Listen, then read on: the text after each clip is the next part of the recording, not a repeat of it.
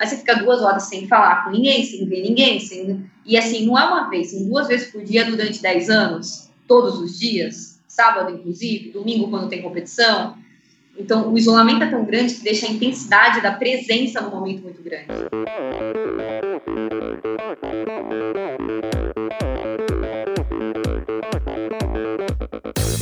Hi, this is Brett Sutton. Eu sou a Vivi Faveri. Olá, aqui é o Emerson Zerben. Sou o Nicolas Sessler. Aqui quem fala é a Vitória Lopes. Aqui é o Thiago Drius. E, e esse, esse é o Endorfina Podcast. Podcast. Good luck to all this season. Sou Michel Bogli e aqui no Endorfina Podcast você conhece as histórias e opiniões de triatletas, corredores, nadadores e ciclistas, profissionais e amadores Descubra quem são e o que pensam os seres humanos que vivem o esporte e são movidos à endorfina.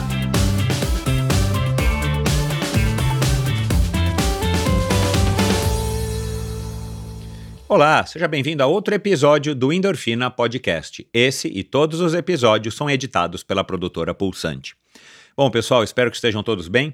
Na esteira do episódio da semana passada com o nadador Luiz Lima, nadador e deputado agora, já faz uns três anos, Luiz Lima.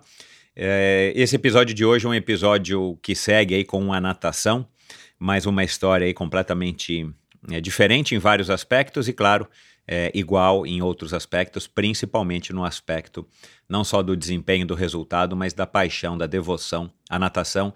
E nesse episódio, nesse bate-papo hoje, com a Catarina fica muito mais evidente isso, ela fala aí bastante, e, e é curioso porque ela conseguiu também é, ir, se reinventando dentro da própria natação, sem deixar a natação de lado, com uma raríssima, e, um, uma raríssima exceção, um período pequeno, e ela comenta isso, mas ela conseguiu sempre permear a natação, seja trabalhando com a natação, seja é, nadando, seja se envolvendo, é, enfim, de todos os aspectos, comentando a natação. Então é uma, é uma história bem bacana e, claro, ela tem resultados espetaculares. Ela já chegou a vencer travessias, desafios até dos homens, e o mais recente foi na Ilha da Madeira no ano passado, o ano de 2020. Então ela tem uma história muito legal e a gente falou aqui sobre essa versatilidade, sobre a paixão. Ela começou a, a nadar, teve um, um, um, trauma, ela acabou é, se afogando, enfim, e ela vai explicar aí como é que ela conseguiu voltar, a ajuda do pai, aliás, o pai dela já é uma figura aí notória e simbólica de quem acompanha as provas de natação, o pai dela é um super torcedor. A gente fala de ansiedade, de intensidade, de motivação, da relação dela com, com os pais, não somente com o pai, mas com o pai e com a mãe a descoberta depois, né, uma redescoberta de, da natação dentro dela, mas através das maratonas aquáticas, que foi mais ou menos o que a gente ouviu na semana passada também com o Luiz Lima. Falamos de grana, falamos de Disney, falamos de, de meditação. Ela apresenta agora é, um podcast também é, do Swim Channel. É, aliás, o Swim Channel é, é, é um canal muito legal. Em breve eu vou gravar com o Patrick Winkler, que foi o cara que criou e tem uma história sensacional, um nadador que tem uma história fabulosa aí é, para contar, então já marquei aqui com ele. Eles estão juntos, eles são aí um casal e ela acabou agora, é, mais recentemente, também indo trabalhar é, com o Patrick na Swim Channel. E, enfim, uma, uma conversa que a gente passa aí por diversos aspectos é, da vida dela, da, das opiniões dela, da relação dela com a natação, como é comum aqui no Endorfina da gente ouvir. São histórias inspiradoras, histórias que nos motivam. Então dá uma olhadinha lá. Por sinal, agora, nesse exato momento, se você estiver ouvindo esse episódio, né, quando ele for ao ar aqui na quinta ou na sexta-feira, eles estão fazendo aí uma clínica bem legal. Eu não consegui soltar esse episódio antes, mas dá uma olhadinha lá no Swim Channel, no site. vou colocar todos os links no post do episódio de hoje para que você conheça um pouquinho melhor o trabalho, a história da Catarina. Tem uns vídeos bem legais e inclusive um podcast legal, né? O podcast é, da Bia Nantes, o Swimcast, que a Bia é uma ouvinte aqui, apoiadora já de longa data do Endorfina, um podcast muito legal que trata é, de natação, é o primeiro podcast exclusivo de natação e maratonas aquáticas do Brasil. Então dá uma olhadinha lá também no episódio da Catarina, que, que ela gravou lá com a Bia. vou colocar no post do episódio de hoje também os links. E para para né, cumprir aqui a minha obrigação, a minha tabela, eu quero agradecer a você que está ouvindo esse episódio. Se você chegou agora, muito obrigado. Se você já é um ouvinte costumeiro do Endorfina, seja muito bem-vindo. Esse episódio está muito legal. Catarina é uma, uma figura aí, uma figuraça, uma, uma mulher aí bem, bem interessante. É, obrigado a vocês que têm repostado, ouvido, entrado em contato comigo. Tem gente, cada vez mais pessoas sugerindo convidados. Eu estou respondendo vocês, eu estou tentando entrar em contato com esses convidados. A lista não para de crescer, felizmente mas vamos lá, eu vou, eu vou conseguir atender pelo menos a grande maioria. E obrigado a vocês também que resolveram apoiar financeiramente os, os últimos aí, os apoiadores mais recentes, os mais novos do Endorfina Podcast. Aliás, se você é apoiador do Endorfina Podcast, entre em contato comigo. É, mande para mim o seu Instagram, que eu estou criando aqui uma lista exclusiva no Instagram dos Close Friends, onde eu vou soltar conteúdos exclusivos somente para quem apoia o Endorfina, inclusive com algumas vantagens, promoções e, e tudo mais. Eu estou preparando uma coisa bem legal para ir ao ar logo, é muito em breve.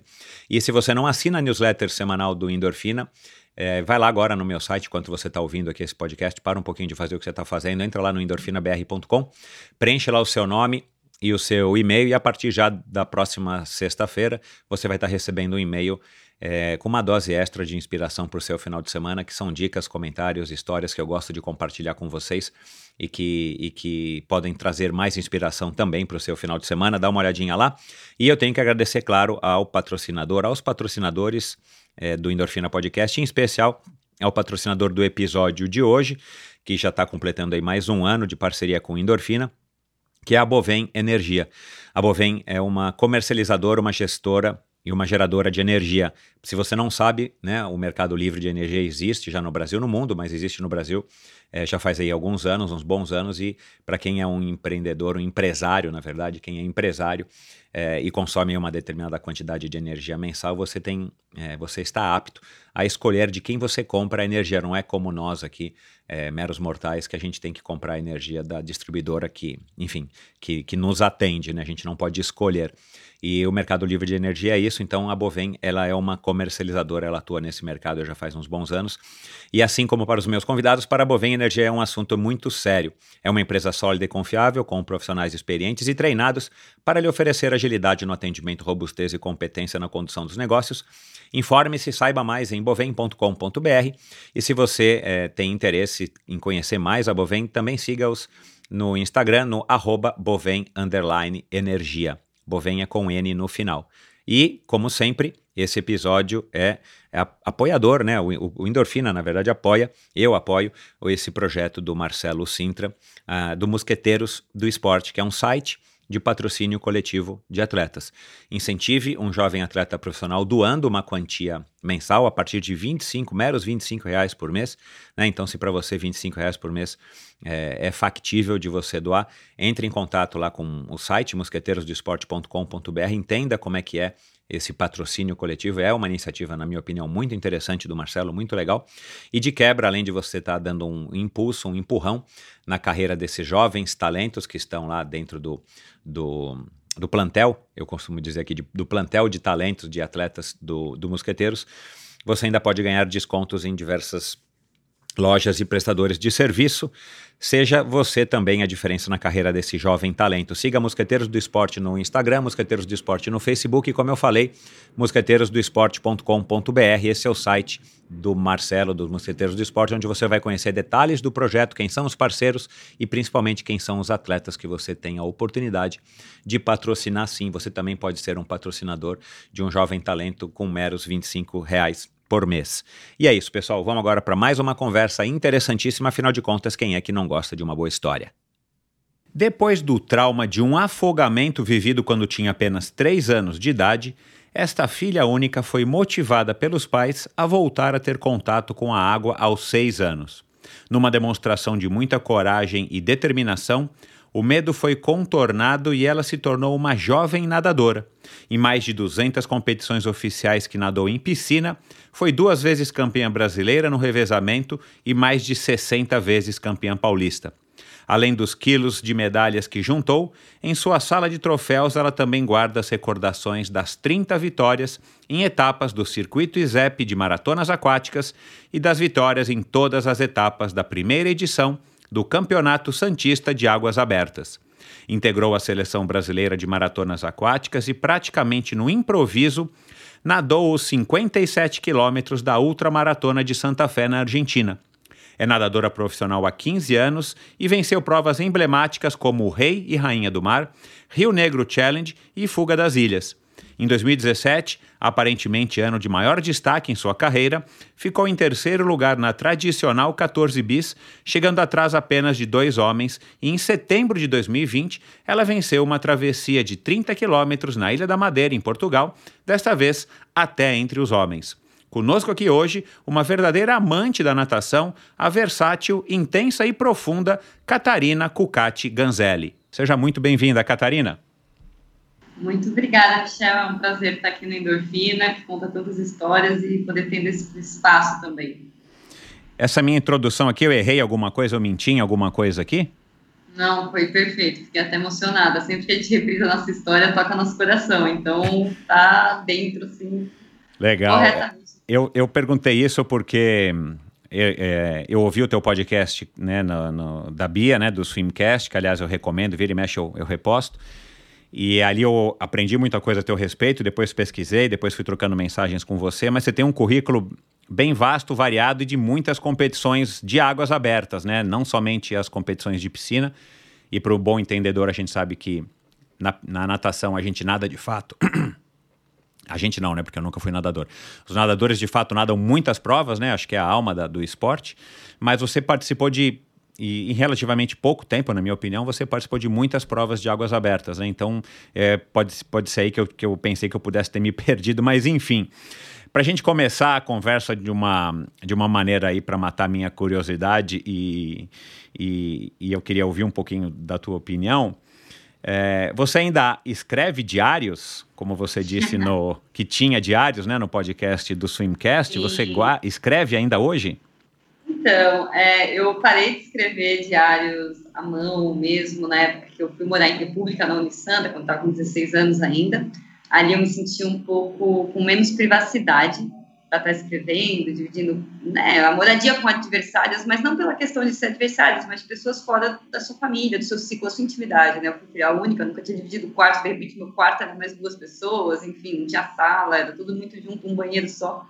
E aí ali eu não me sentia mais confortável a escrever, mas durante a vida inteira, inclusive até hoje, eu me mantenho escrevendo com frequência à mão ou é, digital mesmo, né? Adotei um pouquinho bloco de notas de celular e recentemente eu gostava muito de fazer diários em viagens, né? Eu fazia um livrinho que chamava Minhas Férias, desde que eu era bem pequena. É, o de Fernando de Noronha teve 93 páginas escritas à mão, né? Eu devia ter, sei lá, uns 10, 11 anos de idade, aproximadamente.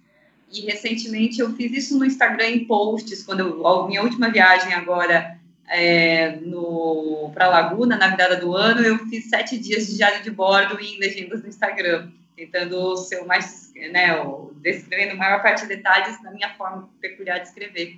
Eu ainda faço parte aqui da editorial, então às vezes eu escrevo textos jornalísticos, mas meus textos pessoais nunca morrem. Eles às vezes pedem, às vezes aumentam a frequência, depende do nosso tempo livre, mas eu não tenho mais aquela constância diária que eu tinha quando eu era mais nova. E não sinto tanta falta. Bom, é. Talvez porque você já extravase essa tua aptidão e vontade e habilidade escrevendo em, em tantos outros lugares. Você é, tem ou tinha o hábito de reler os seus diários? Puxa, fiz isso poucas vezes, mas foi muito tocante. Quando eu volto para Campinas, eles estão abaixo da minha cristaleira, que foi um presente também super inusitado, que eu pedi ali com uns 13 ou 14 anos de idade. É, lembro que até ali numa conversa você falou, poxa, tem, coleciona alguma coisa? Eu coloquei é, bichinhos de vidro, né? Porque a gente chamava de família de cristal, que vinha um, um, maior e três pequenos em postos de calda. E eu sempre, meus, meu desejo ali era ter uma cristaleira para guardar os bichinhos e você ainda coloca o colocou os seus diários ali. Exatamente, ela tem duas gavetas é onde ficam meus diários. Então eu reli alguns, o que me deixa mais feliz quando eu releio é ver o tamanho dos treinos que eu fazia, assim, eu, eu não era uma atleta ainda muito forte no infantil, eu já tinha um destaque regional, mas a nível estadual e brasileiro nacional não tinha tanto, mas eu já fazia treinos muito intensos e muito sozinha, eu fiz né, nessa fase do infantil, treinos sem o técnico presente, com lousa, que duravam 8 mil metros, assim, eu chegava a ficar três horas na água sem ter alguma pessoa junto comigo. Então, eu, eu ah, você rever a sua força, você rever o que você é capaz e você vê o quanto você já evoluiu, porque quando eu leio o que eu estava escrevendo, né, o que eu estava sentindo, eu penso, poxa, hoje isso não me incomoda mais, hoje eu já superei, hoje eu enxergo essa mesma situação com outros olhos. Então, não foram tantas vezes que eu reli, mas cada vez que eu reli foi muito especial. Legal. É, tem gente que tem esse hábito, né? Não necessariamente de escrever é, esse diário né, infantil, né? De, que eu imagino que o seu devia ser talvez de diversas cores, né? Com um fotinho da, da Hello Kitty, dos personagens e tal. Mas de manter algum tipo de, de relatório diário, de, de jornalzinho, seja no computador, onde for, para justamente poder acessar isso. E dizem que é uma prática muito legal, né? Eu não tenho esse hábito, nunca tive e não posso dizer, mas é por isso que eu perguntei se você tem o hábito de reler os seus diários ou se você ainda fazia os diários hoje. Agora, essa tua determinação, essa tua força de vontade, né? Depois desse trauma de ter quase se afogado, quer dizer, se afogou, né? Você só não morreu, coitada. Aos três anos, e disse lá também você no podcast da Bia que é filha única você, né? E, e, e teus pais demoraram um pouco para conseguir te ter, né? Eu imagino que é, e eu tenho uma filha de quatro anos hoje, eu imagino como é que isso foi chocante para os teus pais, de fato, uma coisa traumática para você, claro, e para eles. Você tem alguma memória dessa, de, de, dessa, dessa, daquela cena, desse, desse afogamento, ou isso simplesmente se apagou? É, é muito vago. Eu tenho memória mais da sensação que eu tive, não da cena como um todo, né? Da, a sensação do pavor da água de cair, eu ainda eu, eu, tinha uma lembrança disso. E eu só revisitei mesmo essa cena em sessões profundas de terapias alternativas. Eu, particularmente falando agora, assim, não, não me vem na memória, uhum. mas eu lembro da fase desses anos iniciais da minha vida que eu tinha medo de água, eu lembro de eu tendo medo, de eu querendo ficar longe, isso tudo é bem claro normalmente, mas o, o, trauma, o que ficou foi a sensação, não uma imagem, uma, um som, uma pessoa, foi aquela, né, acho que todo mundo, não, não, todo mundo, mas muitas pessoas já tiveram a experiência de ficar sem ar por algum momento, e é realmente algo completamente desconfortante. Você acha que essa tua resiliência, agora eu vou terminar minha pergunta, você acha que essa tua resiliência, essa força de vontade, e essa talvez dedicação que você desenvolveu à natação, né? Você é uma pessoa que adora, ama a natação. Você acha que está diretamente relacionada com esse trauma ou você não consegue avaliar qual é a sua, como é que você acessa isso?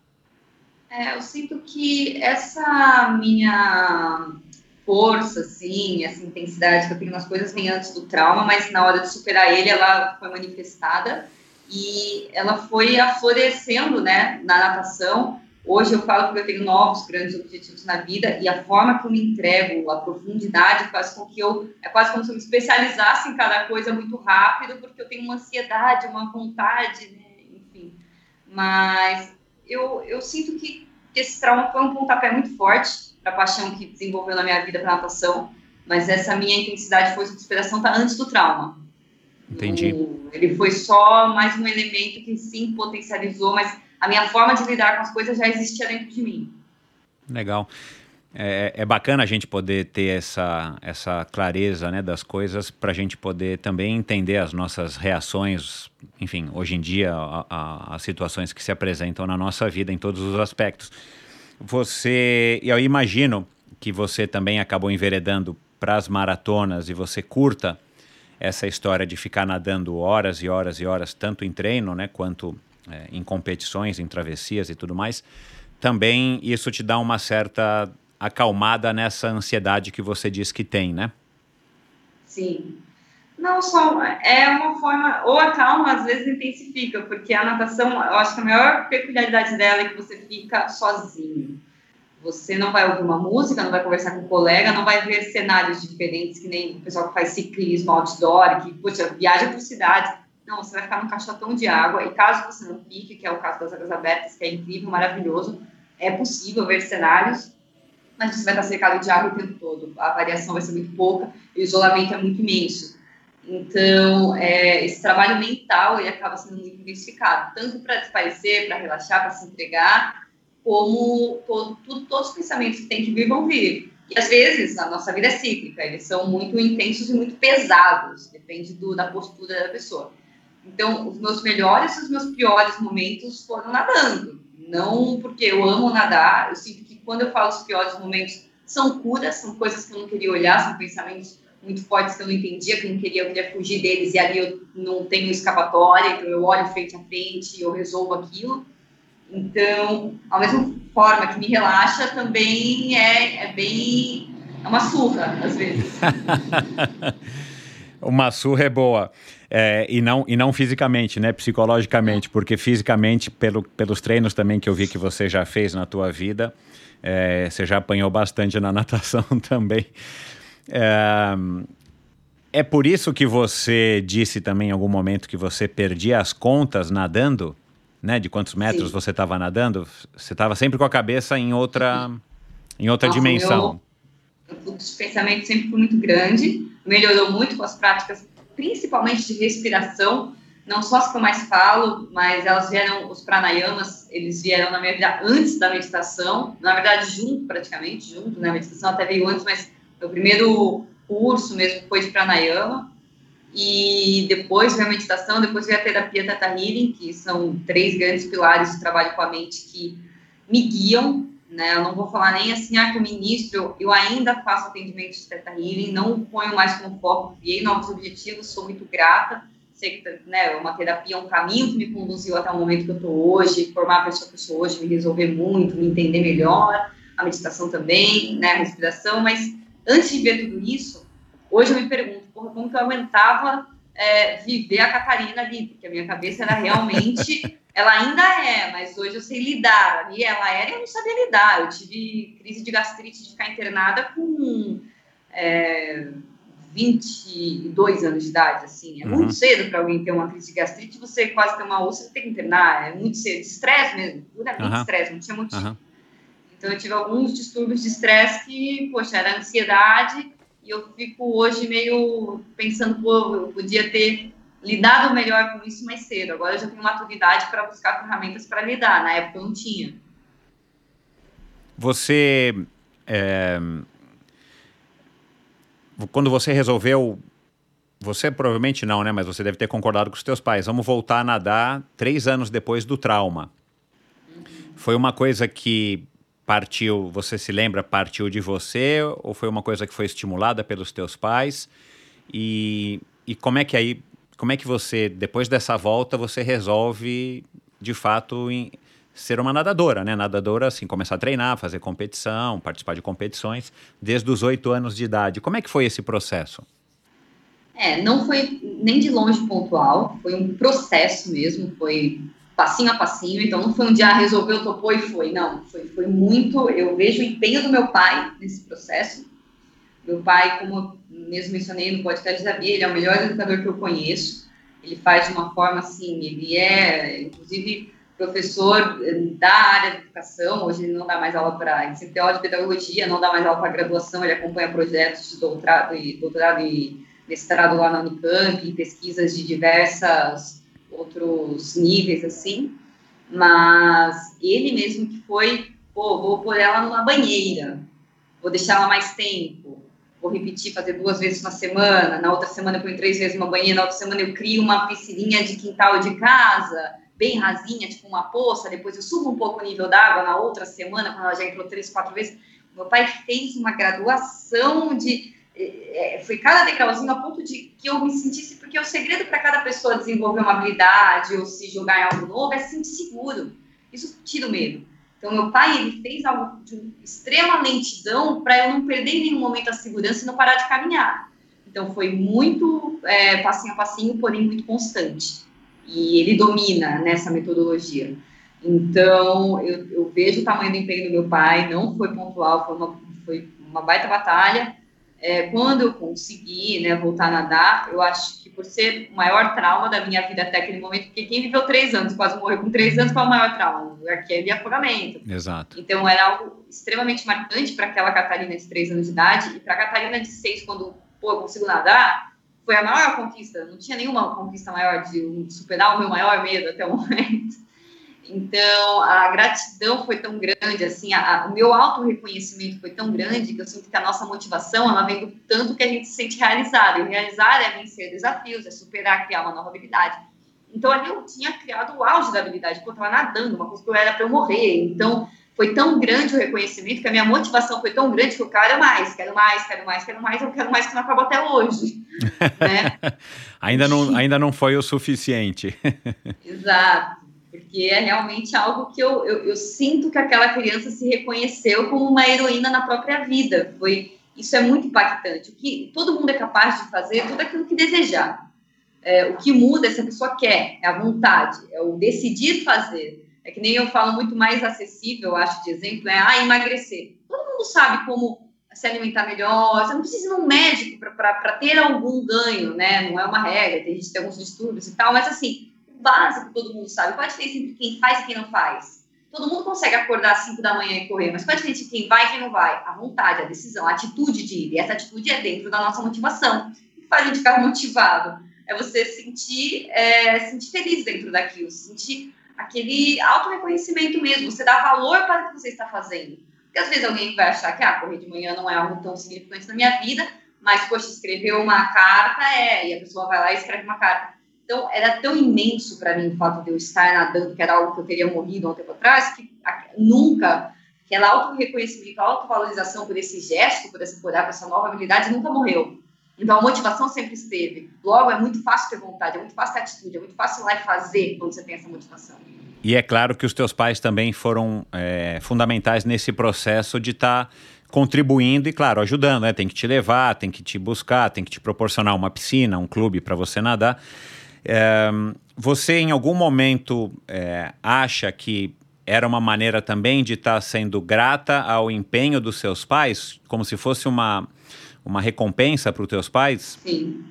Eu sempre pensei, isso é uma coisa que me toca até hoje, e foi muito lindo quando eu enxerguei isso numa terapia. Eu sinto muito de dividir esse momento especial numa sessão que eu fiz com uma, uma terapeuta muito querida, também amiga minha, que eu sempre é, tenho muitos filhos e eu acredito que filhos únicos seja mais intenso, sem ter uma certa dívida com os pais, porque os pais entregam muito pra gente, né? Quando vira pai, então que você descobre, né? Eu ainda nem descobri, mas é, eu sempre senti muito forte, poxa, eles concedem tudo para mim, inclusive a vida, é claro.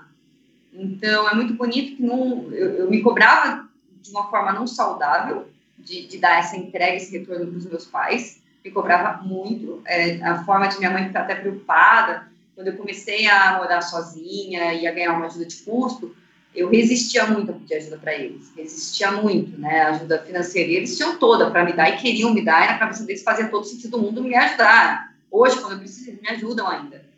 Então, eu sei que, poxa, eu tinha muito essa, ser independente, já dei muito trabalho para eles, e quando eu fui fazer essa sessão, essa consulta, é, a terapeuta simplesmente me falou, poxa, é, olha em direção dos seus pais, né? Se imagina uma criança, olha para trás e vê seu pai e sua mãe. Eu vi, ok. Ela falou, mas agora faz eles dois olharem para trás. E o que, que você vê? Eu falei, ah, meus avós. Ela falou, então, eles têm os pais deles. Você não precisa devolver tudo para eles. Né? Assim, a única coisa que nunca vai ser recíproca é você entregar uma vida, porque os seus pais te deram uma vida, você não vai dar a vida para eles, mas você pode passar para frente. Você pode dar a vida a um novo ser aquilo me tocou profundamente. Eu posso não dar também, ninguém é obrigado, pelo amor de Deus, né? Nunca tinha, fui, fui recentemente dessa ideia de um dia na minha vida ser mãe. Né? Hoje ainda não é momento, mas assim, eu lembro que eu, eu nunca quis mesmo. Hoje eu falo, bom, um dia eu gostaria. Então, eu sempre tiro essa coisa de, pô, eu tenho que entregar tudo que meus pais me entregam, mas é, é uma dívida que nunca vai morrer, porque você não vai entregar a vida para eles. Eles uhum. entregaram algo que não tem como você uhum. entregar. E, aí, e, o fato de ver que eles têm os pais deles, os pais deles deram muita coisa para eles que eles também não têm como dar de volta, é a física, né? Não é uma coisa muito sua vontade. Uhum. Então foi muito lindo esse momento. Agora, a natação, lógico que eu pensava nos pais quando eu penso em tudo que eu faço na minha vida, quando eu me formei, quando eu fui morar sozinha, quando eu tive algumas conquistas, tanto profissionais quanto pessoais. Eu falo, pô, tô honrando meus pais, olha como eles foram maravilhosos. Meu pai e minha mãe, assim, não, não tem como fazer crítica para eles. Cada ser humano tem seus defeitos, mas eu nunca vi pais tão especiais quanto os meus. Eu falo, a minha relação com os meus pais não existe. Eu nunca vi um amigo que tivesse. É, eu sou muito, tenho uma conversa com meus pais extremamente aberta, extremamente aberta. É, aos 12 anos eles me permitiam ir em barzinho, com 13 eu viajei sozinha de avião a primeira vez. Eu sou uma mulher, filha única de uma família de classe média, então é raro isso, mas é porque eles sabiam que eu nunca ia esconder nada deles, nada. Eu era a pessoa mais honesta, mais transparente, mais sincera. A pessoa fala, ah, você nunca fugiu de casa para ir na casa do seu coleguinha? Jamais, para quê? Eu posso pedir. Então, assim, como eu sempre pus a minha voz e sempre obedeci muito, que também é uma coisa que ela fala, ah, tem que apanhar para aprender. Eu falei, não, por que, que vai bater em alguém que está fazendo certo? Se você nunca fizer coisa errada, você não vai apanhar. Você aprendeu, você está fazendo certo. Então, a minha relação com meus pais, eu sinto que ela é, assim, bem especial mesmo. Eu sou uma criança que nunca apanhou e eu sou muito educada e eu não sinto falta disso. Mas eu falei, meu, não fazia nada errado. Eu ia apanhar por quê? Porque eu tirei 10? Eu ia apanhar por quê? Porque eu estudei muito? Eu ia apanhar por... Então, não, não tinha, lógico, eu tenho meus defeitos, pelo amor de Deus, não sou uma filha perfeita. Eu já gastei mais dinheiro do que eu devia muitas vezes. Eu sei que eles não resistem aos meus pedidos. Então, é, é, lógico que eu tenho meus defeitos, eles têm os deles, mas assim, essa liberdade, essa confiança que eu tenho com meus pais, eu, eu nunca vi em nenhuma outra família. Eu tenho certeza que existe, porque se existe em mim, eu sou um ser humano como qualquer outro, eles também. Mas é realmente muito especial e, e pesou muito em qualquer conquista da minha vida, não só na natação. Bacana demais. É, é, a gente pode marcar aí um. A gente não terminou a nossa conversa e está longe disso, mas a gente pode marcar um dia uma volta da Catarina aqui quando você for mãe. Tomara que você seja, né? Para você contar como é que está sendo a Catarina versão mãe, porque, meu, é, é, muito legal isso que você falou. E eu sou pai, tenho uma menina de 21 e tenho uma de 4. Cara, é, é, é, bizarro como a gente vai aprendendo e aprende muito, ora, sobre os nossos pais, sobre a gente mesmo, e aí, claro, a gente vai aprendendo com os nossos filhos à medida que os anos passam, mas isso que você, essa reflexão que você fez agora, muito interessante, cara, adorei. É, mas voltando a falar um pouco de piscina, a, a, Ana Mesquita, acho que você conhece, né, Ana Mesquita? Você me falou. É. A Ana Mesquita passou por aqui e ela tem uma história, né? E depois quem tiver interesse vai ouvir, que é legal. A, Ana Mesquita, que atravessou o Canal da Mancha, terceira, terceira mulher, né? Quinta brasileira e terceira mulher. Ela, ela não se adaptou com a natação competitiva. Como é que era a relação de você nadar, pelo prazer de nadar, pelo prazer de estar vencendo esse trauma, de estar agradando aos seus pais e de alguma maneira devolvendo né, um pouco desse, dessa entrega que eles deram para você? E competir, porque aí também são duas coisas distintas, né? E, e eu sei que não, não dá para você falar assim, não, eu vou ficar fazendo natação no clube tal e não vou competir. Não existe isso na natação, né? Você tem que em algum momento competir alguma prova, né? E como é que era essa tua relação? Você se deu bem logo de cara com a, com a competição ou não? Ou, enfim, qual era essa relação? É, tiveram várias fases eu sinto que no começo, lógico, criança, ganhou a primeira vez, nossa, que maravilhoso, muito, muito simples, né, falando assim. Aí perdeu a primeira vez, ai, não gosto mais. então, é a pura verdade. É, toda criança vai ter um pouco disso, porque é muito legal você ganhar uma coisa, mas se você nunca ganhou, você nunca perdeu. Então, pô, se eu não competi, eu nem ganhei, nem, eu não corro o risco de perder, mas eu também não corro o risco de ganhar, que é o que a gente faz na vida. Quando eu vou fazer qualquer coisa, eu falo, você tem que é, ver os três cenários, o que você quer, o que você almeja que é o melhor, o médio, que é o que pode acontecer mais ou menos perto do que, né, tá tudo bem, é recíproco, e o pior, que é, eu tô topando aceitar o pior cenário, tem que aceitar o pior e almejar o melhor, e se jogar, e aí vamos ver o que acontece. Mas quando você é criança, você não tem todo esse discernimento, e você vai criando com, é, ao decorrer da experiência. Então, eu sei que numa fase ali de uns 13, que eu não estava andando muito bem, até eu chegar na Santa, eu estava achando um inferno competir, porque eu sempre fui muito apaixonada por treinar. Então eu tinha uma luta interna que o meu sonho era poder só treinar e não competir. Mas o seu salário, suas ajudas, seus benefícios, sua moradia é baseado no resultado, no ranking, no tempo que você tem nas colocações das provas. Então era inviável viver uma vida de natação sem competir. O que eu mais queria viver, do que eu amo, que eu, graças a Deus, pude viver um grande tempo e hoje mais ainda, que é a natação, porém eu não queria competir, que era onde você determina se você vai ou não, se vão te ajudar ou não. Então, era uma luta interna, eu sempre consegui, graças a Deus, lidar, acredito que bem com isso, muitas vezes eu achei que eu não lidava bem, é, eu sentia nervosismo, tudo bem, mas eu não tinha prazer em competir durante grande parte do tempo. O que variava bem nas maratonas aquáticas, que assim, tudo que eu não gostava na piscina, na maratona resolvia. Eu não queria gente me vendo, eu não gostava de público, eu, falava, eu não gostava de competir contra o outro. Eu falava, se eu tô aqui para dar o meu melhor, para me superar, por que, que tem uma pessoa do meu lado? Tipo, qual o sentido nisso? Por que, que vão botar, vão premiar quem chegar na, na frente se, o melhor é você abaixar o seu próprio tempo, não tem sentido. Por que plateia? Eu não gostava dessas coisas. Mas eu, eu aprendi muito sendo forçada a lidar com isso para viver a vida que eu queria viver, que era viver de natação que eu amava. Uhum. Então, hoje eu lido super bem, hoje eu vejo que cada um tem seu momento, todos são personagens, todos aprendem uns com os outros, mas eu tive uma grande briga interna na infância de, meu, não, não faz sentido para mim. Então, não foi tão simples. E, e com certeza, né, foi uma experiência que você teve que viver para passar do outro lado e poder refletir, enfim, né, e, e tirar suas conclusões justamente para ver como é que você ia abordar essa questão ao, eh, enfim, nos próximos anos até hoje, né? É, e da onde que veio o teu interesse e, aí, e como é que foi essa primeira experiência de nadar em águas abertas? Finalmente sair um pouco do cubículo da piscina e partir para coisas um pouco né, diferentes, em contato com a natureza. É muito diferente nadar no mar e nadar na piscina, né? Assim, eu, eu pelo menos na minha pouca experiência, assim, nadar no mar é uma outra realidade do que nadar na piscina, né? É, como é que foi, da onde que surgiu esse teu interesse e como é que foram as primeiras experiências para você? Eu, quando ainda nadava na Fonte de São Paulo, com o mesmo técnico comecei a fazer uma natação competitiva, que era o Júlio San André no Círculo Militar, a própria equipe inteira se mudou para o Clube Fonte São Paulo, ambos em Campinas, onde eu nasci. Ele ia jogar fora no livro, eu era esse modelo meio nerd, assim, na, na escola, em tudo, eu escrevia diário, e ele nem sabia, assim, direito do que se tratava o livro, e falou assim, pô, você escreve diários, a menina escreve diário, vou dar para você, né, eu ia jogar fora, mas vou dar para você. E eu, beleza, peguei. Era o livro da Renata Gondi, né, que foi uma grande nadadora que infelizmente faleceu numa tentativa de Canal da Mancha. Na ocasião, ela nadava pela Unisanta, clube que eu permaneci representando 10 anos, na grande universidade, não era exatamente um clube. E no futuro, nem imaginaria. E aí, eu, ah, eu quero esse negócio de Canal da Mancha. Eu lembro que na ocasião eu pedi para minha psicóloga enviar e-mail por conta que eu nem sabia falar inglês, eu precisava de alguém, aí o valor da taxa era minúscula perto da taxa atual, mas era assim, 600 libras só para reservar uma data lá para inscrição, e eu falei, meu Deus, quanto dinheiro, jamais vou ter isso, esquece, naquela ocasião, naquele momento.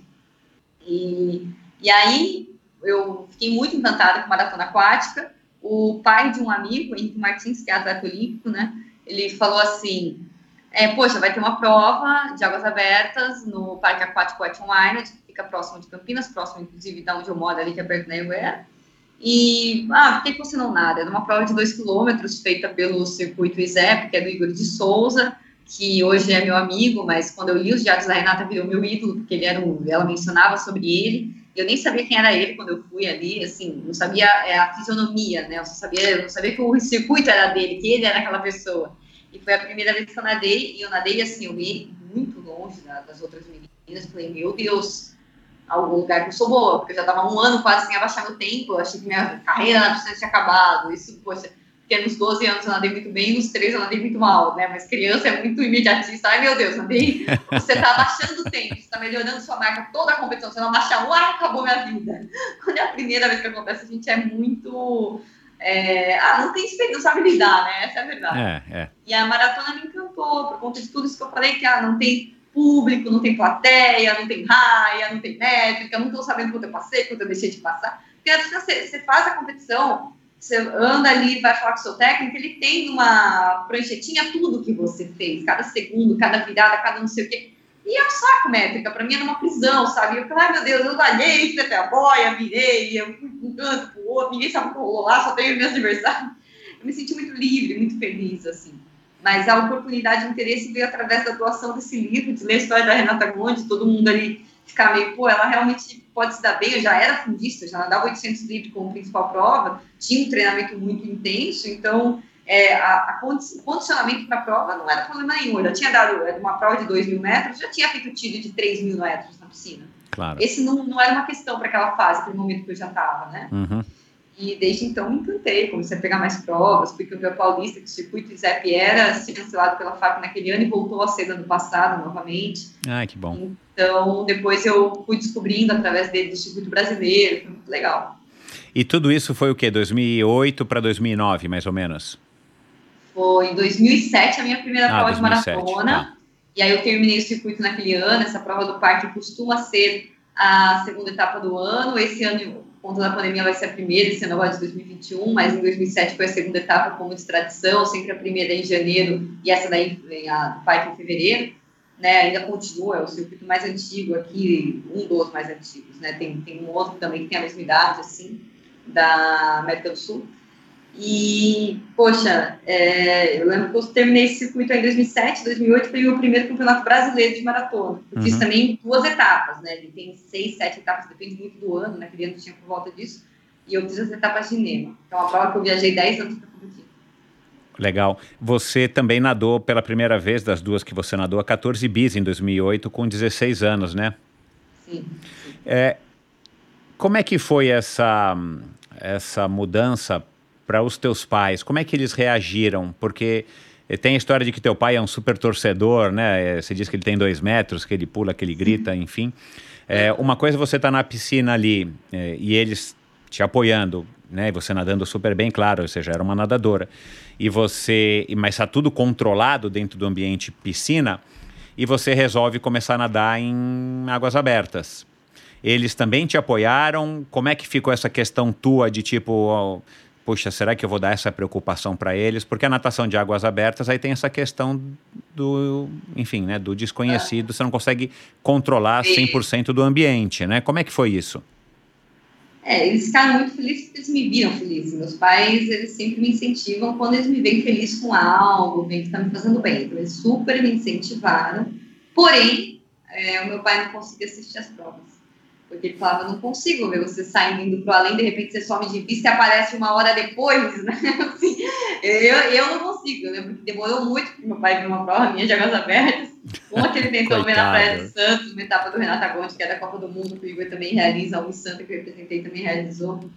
É, o meu pai, eu, quando eu cheguei mesmo, assim, no final da prova, ele tava assim, quase flutuando já na água de tão fundo que ele tem Ele falou, minha mãe contou, ela cada cinco minutos seu pai dava um passinho pra frente. A prova leva duas horas e meia. tava já afogado lá praticamente. Então depois dessa, pontualmente, pô, eu não vou assistir suas provas.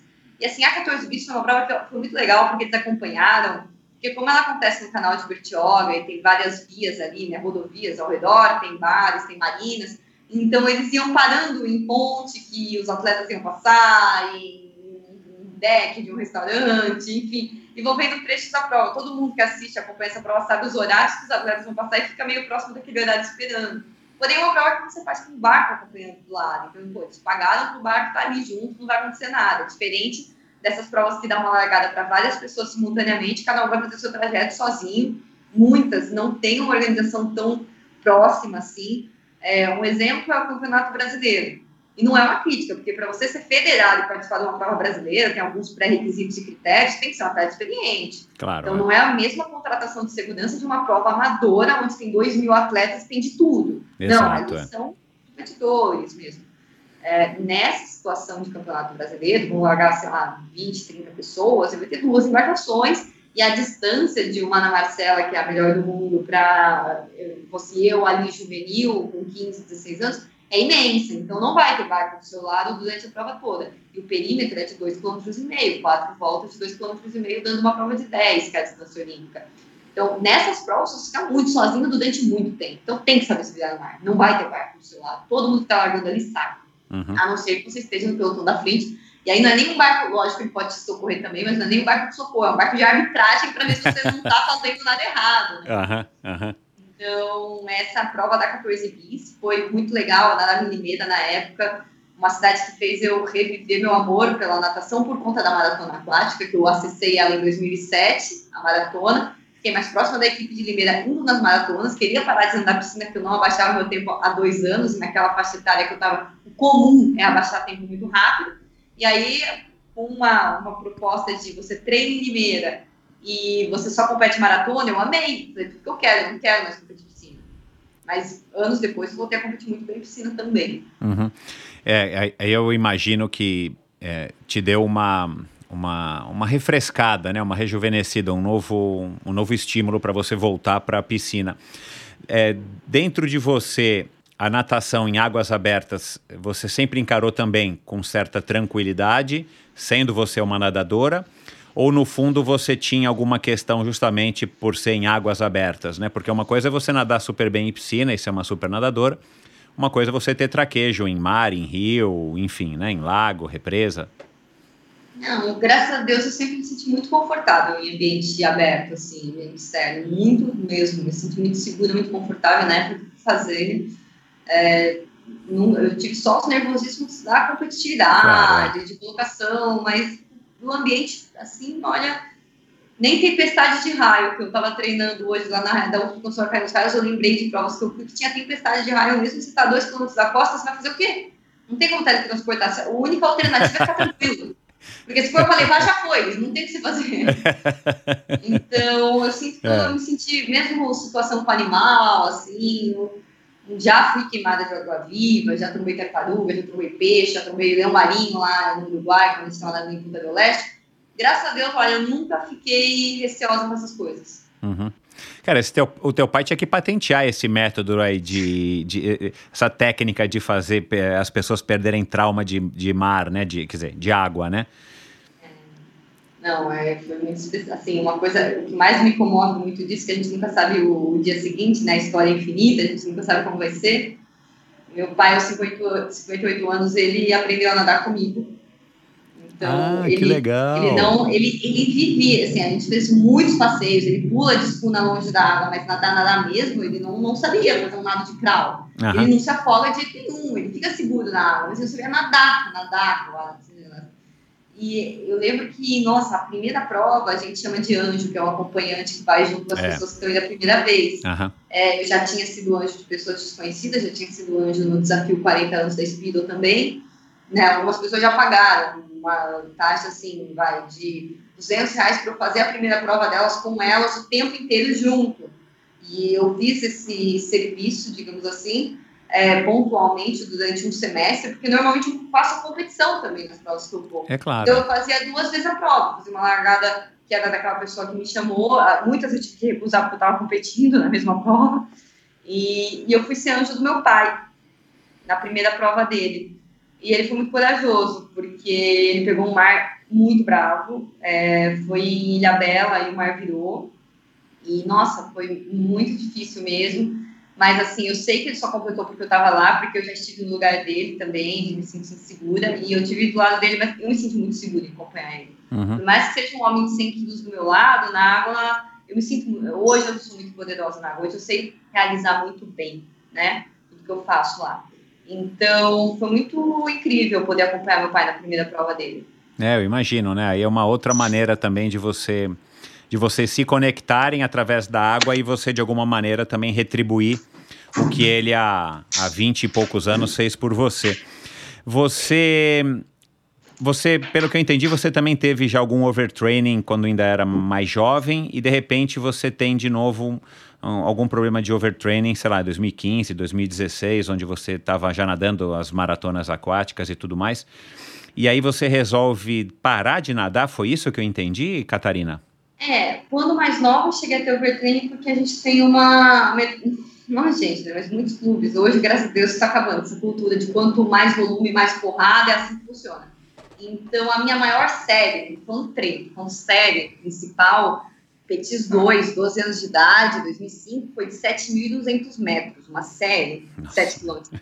Então, assim, aos 13, quando eu era infantil 1, eu não nadava porcaria nenhuma, porque eu fazia todo dia séries muito absurdas no, no Petis, nadei muito bem no Petis, mas acabou, acabou a pilha, saturou o corpo. E eu tive diversos exames de sangue alterados, por conta de, realmente, você, você fica muito, eu fiquei, comecei a ficar, eu tinha... É, é, assim, alguma doença, alguma questão de saúde a cada dois meses, eu estava muito frágil, minha imunidade desabou no ano de 2006, que foi o meu ano dos 13 anos ali, 2007 eu ainda andava em Campinas, e 2008 eu fui para Limeira, voltei a andar maratona. Então, aquele primeiro treino foi completamente matemático na minha cabeça. O segundo foi uma soma de tudo, que foi em 2011, foi quando eu mudei do Gerson Pazian, é, que era já na Unisanta, né, eu entrei em 2010, 2011 eu fui para o Márcio Atufo, Porém, eu fui um ano que a Ana Marcela, que era a principal atleta, então o nosso programa era feito muito baseado no calendário, nos objetivos ah. nas competições dela. Ela já tem também uma estrutura diferente da minha, uma capacidade diferente da minha, de nadar 25 quilômetros no Mundial. né? A gente não tinha muito tempo atletas nadando essa prova no Mundial e se destacando, né? Nadando até tivemos em outras edições. E, e como eu falei da própria Renata Gomes, do próprio Igor de Souza, a gente já teve atletas brasileiros que se destacaram muito, a Bíblia Couto, em provas de longa distância, em águas abertas. Mas, recentemente, o pessoal estava se né, concentrando nos 5 e nos 10, na distância olímpica e na, na, no, seria um meio olímpico que não é oficial, é 5 km. A meia maratona, E aí, quando ela estava treinando esses 25 km, a gente chegou a fazer durante duas semanas treinamento, treinamento triplo, que seriam três sessões de treino, das 6 e meia às 8 e meia da manhã, das 11 às 1 e meia da tarde, das 4 às 7 da noite, e às 7 às 11 da noite eu ficava na faculdade e o dia começava no dia seguinte. Meu Deus. E aí a gente chegava a fazer três sessões de 8 mil, treinar 24 quilômetros em um dia, e coincidiu de nós termos nadado, isso foi assim em junho, e em março eu tinha nadado em Tapes, numa água que, assim, muitas pessoas passaram mal, era no Rio Grande do Sul, Lagoa dos Patos, mas era uma água que muita gente passou mal. E eu tive uma meba, eu tive que fazer um tratamento muito forte, e isso foi logo antes de eu ter esses treinamentos intensos. E eu realizei eles, esse treinamento triplo, de chegar a rodar 24 km um dia, é, muito bem. Eu realizei muito, muita excelência, mas quando acabou, acabou eu também. Acabou essa fase, essa base. Coitado. Acabou eu, acabou comigo. Então eu não conseguia dar mais resultado, não conseguia mais. E aí eu não nadei bem até o final do ano de 2011. Em 2012 cortaram toda a minha ajuda de custo né? Eu não sabia se ia conseguir me manter em Santos ou não. Meus pais me ajudaram muito, absurdamente. No final de 2012, eu tive meu maior resultado na natação de piscina, que é uma cultura muito forte no Brasil dos clubes, eles sempre caracterizarem bem é, os nadadores de piscina. O seu eles tomam o seu resultado de piscina como critério para você receber, seja salário, seja moradia, seja bolsa uhum. de estudos, qualquer benefício. Então, eu nadei muito bem no ano seguinte. A minha vontade de parar de nadar foi em 2016, porque é, todos os critérios da Unisanta, eles torneavam naquela, naquele período os resultados de natação de piscina. Uhum. A minha maior prova em natação de piscina era 400 metros medley. E eu já tinha pego o final A pelo menos há uns quatro anos e eu já era sênior. O que, que seria ser sênior? É passar dos 20 anos de idade, categoria absoluta, Sim. não tem mais faixa etária. É. Então aí, ou você é bom ou você é bom, você não vai mais pegar pódio brasileiro da sua categoria. É. Eu já estava uns 4, 5 anos pegando as mesmas colocações e fazendo os mesmos tempos. Eu falei, meu, cheguei no meu limite, daqui eu não vou passar mais. E uma coisa que começou a me dar muito prazer foi ir em provas, festivais, provas não oficiais, como é o Rei Rainha do Mar, como é o Amazon Challenge, provas que eu tinha muito prazer em ir, me sentia muito realizada. Independente até de ganhar ou de perder. E chegou um momento que eles falaram que eu não podia mais fazer essas provas, porque elas atrapalhavam no programa principal, na periodização, no grande objetivo, que eram as provas da é. federação. É. Uhum. E na da federação eu pegava a mesma colocação sempre, fazendo um baita, uma baita temporada de treinamento ou não fazendo nada. Então eu perdi a motivação. Claro. Falei, pô, eles estão tirando a única coisa que me dá prazer. Assim, financeiramente ainda era legal, porém não era mais tão legal. Quando você tem 16 anos, vai para Santos, ganha moradia, bolsa de estudos completa, ainda uma ajuda de custo em dinheiro, é, cesta básica e convênio médico, tô no céu. É claro. Mas é. quando você já é formado com 22 anos, já saiu da República porque conseguiu dar entrada no seu apartamento, está financiando lá, não tem mais a moradia, a sua ajuda de custo ela não bate metade no salário mínimo. Chega um momento que isso não é mais, não, cara, 16 anos, era um sonho tudo que eu ganhava mas com 22 eu já não usava muitas coisas que eu ganhava e eu poderia ganhá-las de outra forma. Claro, é. Então, e o que mais me dava prazer eram as provas que eles falavam que eu não podia mais ir. Falei, calma aí, o que está me, me, ligando aqui? Eu nunca deixei de ser apaixonada pela natação, nunca deixei de nadar, sempre quis muito. Então, foi muito mais essa questão dos resultados e dos objetivos mesmo. Eu já não tinha mais o mesmo objetivo da minha instituição.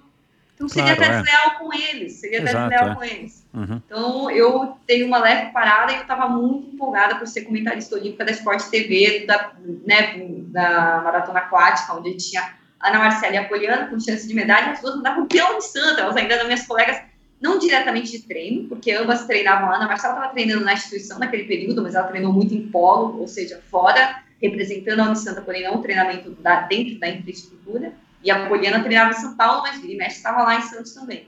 Então eu já estava muito pilhada com esse outro grande objetivo nesse momento. Aí foi mais fácil de eu me desligar. Em paralelo à, à tua carreira como né, nadadora, você fez administração de empresas na Unisanta. É, qual que era o seu plano em, até então, é, e, e, pelo começo da conversa eu pensei, puxa, ela vai fazer jornalismo, né? Depois eu vi que você se formou em administração de empresas, né? Você que gosta de escrever, mantinha diários e tudo mais. É, quais eram os seus planos? O que, que você sonhava ou talvez ainda sonhe? E, e, e por que que você escolheu administração de empresas se teu pai também era um, um é, né, um educador, um, um pedagogo? É, e coincidentemente, minha mãe e muitas pessoas da minha família são pedagogas também. Eu sabia que fatalmente, em algum momento, você chegar em mim, ou querendo ou não. E chegou de algumas formas, não todas que eu acho que ainda vão vir. É, na ocasião, eu ganhei bolsa de estudos na Unisanta, pelos meus resultados, e como grande parte da equipe, não são todos, mas a grande maioria tem bolsa integral. E eu não teria condição de, sustentando aquela vida, aquela realidade, pagar uma graduação particular. É, meus pais sempre forçaram eu muito nos estudos para que eu passasse em uma federal, era o meu objetivo inicial de vida. Meu pai queria muito sucesso Unicamp, que na verdade é estadual, né, não é federal. Eu tinha muito sonho ainda de USP e tal, e eu ligava muito para títulos. Eu achava que você é o seu currículo, quando eu era muito jovem. Né? Meus pais são todos funcionários públicos, então, assim, é uma vida muito bela de estabilidade, de equilíbrio, e eu achei que era a única alternativa, mas você vai crescendo, conhecendo pessoas e tal, você vê, pô, existe mais além disso. Então, quando eu ganhei uma bolsa, que eu sabia que eu não era conta de pagar, eu já tinha aquela obrigação de, meu, eu tenho que me formar. Era uma obrigação de vida me formar, mas eu não sabia, não fazia a menor ideia do que eu queria de especialização de faculdade. Mas eu pensei, eu, não, eu tenho que falar assim, eu não posso recusar essa bolsa. Eu lembro que, assim, o meu pai, um pouco menos, mas a minha mãe, ela nem me cobrou disso. Ela falou, Catarina, se você não sabe, espera um ano, pensa um ano. Ela me deu essa liberdade. Mas eu nunca me dei. Eu falei, pô, eu fiz colégio de esportes sempre. Eu sabia o que, que era vestibular quando eu tinha seis anos de idade, estava na pré-escola. Foi a primeira vez que no meu colégio eles explicaram para mim o que era vestibular. Antes eu entrar na primeira série, que hoje é, seria o segundo ano, que hoje é do, há nove anos. Eu fiz oitava série e depois fui pro colegial. Agora, o pré virou primeiro ano, né? Então, no meu primeiro ano, né, falando na linguagem atual, eu já sabia o que, que era vestibular, eu já estava treinando para ele. Curiosamente, eu fiz treineiro de USP, de FUVEST, né, e no meu primeiro ano colegial, no meu segundo ano colegial, que foi nos dois anos que eu estava treinando em Limeira, estudando em Campinas, e quando eu fui para o Santa Cecília, que assim, eu tenho todo o respeito do mundo, mas não era um colégio com a mesma é, qualidade dos que eu tinha, né? Eu formei o meu terceiro ano sem conhecer minha turma praticamente, porque eu treinava muito, nem tinha interesse em ficar interagindo tanto no colégio. Eu nem fiz vestibular, porque eu já fui para o Santa direto com bolsa, através das notas da escola. Ah, eu fiz o colégio Santa Cecília, eu cheguei e me formei no terceiro ano, e depois já comecei a graduação. Então, assim, é, deu um nó na cabeça de, pô, eu desde criança sabia que, assim, a escola acaba quando você acaba a graduação. Era isso na minha cabeça. Foi, eu fui construída dentro dessa realidade. Então, eu não podia dizer não, não podia parar. Eu não fazia a menor ideia do que eu queria. A menor. É um monte de gente fala, não sabe, vai para educação física. Eu tinha algumas birras com educação física. Eu era bem preconceituosa com educação física. Hoje eu faço. Falo mordendo a língua total, assim. Então eu falava, pô, já vejo natação o dia inteiro, vou me matar se eu ver natação de novo à noite. E eu não tinha muito interesse em outras modalidades ainda naquele momento. Uhum. Isso foi mudando, mas naquela fase, meu, não. E aí eu pensei assim, ah, eu vou fazer administração, é mais versátil, vai para qualquer lado, vai trabalhar com o esporte e tal. Mas eu fui, porque a única faculdade que eu cogitei fazer era psicologia. E aí não tinha, não tinha na ocasião. Hoje tem na Unisanta. Eu lembro quando abriu, até me deu, falei, pô, podia ter uns anos atrás. E hoje tem. E não tendo psicologia, eu escolhi o mais versátil para eu poder ficar ligado ao esporte. E eu entrei pensando, vou fazer recursos humanos. Mas no meu primeiro ano de administração, o recursos humanos lá estava muito assim, folha de pagamento. Tava um negócio chato, não tava falando tanto de, ah, método de seleção, que, tipo, até eu achei legal, mas porque não existe chato legal, isso depende do que você gosta, né? Quando eu falo chato legal, é dentro do que eu acho chato Exatamente, legal. Exatamente, a sua versão. Então eu falei, meu, não, não é isso, né? Eu falei, ah, vou tentar ir para marketing, que é, talvez, bata um pouco mais com essa coisa que eu gosto de escrever, de conteúdo e tal, né? Mas, ainda lembro desse dia, porque lá você faz administração, mas você tem que formar em uma frente. Ou recursos humanos, ou comércio exterior, que é muito procurado em Santos por conta do Porto, ou finanças, ou marketing. E aí eu fiquei em dúvida em finanças ou marketing, porque finanças, eu estava é, tendo um desempenho muito bom nas disciplinas que envolviam finanças, assim, extremamente bom. E eu achava um saco, eu não gostava nem um pouco. Mas eu pensei, gente, estou fazendo faculdade por quê? Para ganhar dinheiro um dia. Então eu tenho que fazer o que me dá mais dinheiro, eu tenho que ir no que eu sou boa, não no que eu gosto. Na que, é, que é uma decisão assim, nunca jamais façam isso. Todo mundo que tem um pouquinho de experiência na vida sabe, mas eu não sabia naquele momento. Então, eu lembro que eu viajei para Salvador para fazer uma prova, tinha escrito marketing, estava esperando sair as notas das provas e eu gabaritei todas de finanças. E era uma que, assim, a minha turma inteira não tinha ido bem. Mas por quê? Isso é muito curioso. Até tinha um colega que era muito próximo meu, estava na mesma turma, e ele dominava tudo, Excel, fórmula e tal, e eu era muito prega. Não era tão bom em matemática assim. Na minha vida eu estudei muito, então eu nunca tirei notas ruins e tal, mas eu não era, o meu forte era sempre humanas. Né? Não qualquer humanas também, mas a mais forte, assim. E, e aí, quando chegou na prova de finanças, eu decorei as fórmulas, eu apliquei, aprendi a fazer, porém, no final, tinha uma coisa que você ia fazer uma análise, da onde veio o número, qual decisão você tomaria para a empresa e tal, tudo simulações, né, bem prova mesmo de faculdade. E só eu respondia. E aí eu lembro que a professora falou, eu não vou dar nota para quem acertar as contas, os números, os índices financeiros que vocês têm que calcular, mas sim quem acertar o texto depois, escrevendo por que está assim, o que você tem que fazer. Aham. E muita gente da matemática ia para finanças. E a galera destruía muito melhor que eu nas fórmulas, mas ninguém sabia falar o que fazer. Pessoal não conseguia ler um número que sabia dominar ali, aplicar. Era uma coisa, uma peculiaridade da minha turma. Uhum. Então eu me destaquei muito. E aí eu falei, pô, eu domino isso daí, eu vou nisso daí. E eu estava em Salvador, eu pedi para mudarem para finanças, que era no, no semestre seguinte. E acabei me formando em finanças, assim, com um baita destaque na sala e tal, mas não gostando do que eu estava fazendo. Uhum. Era muito, tipo, tapa na cara da sociedade, quero ganhar dinheiro depois, se eu sou boa nisso, tenho que fazer isso. E aí depois eu fui vendo que, talvez até pelo esporte, porque no esporte você não escolhe tanto prova. Se você quer se manter ganhando os benefícios, se você quer ter uma vida sustentável, infelizmente ou felizmente, você tem que ter resultados, tem que ganhar do lado, você tem que ser melhor. E se você tem aptidão para uma coisa, no esporte você vai indo que você tem mais aptidão, você não vai escolher muito.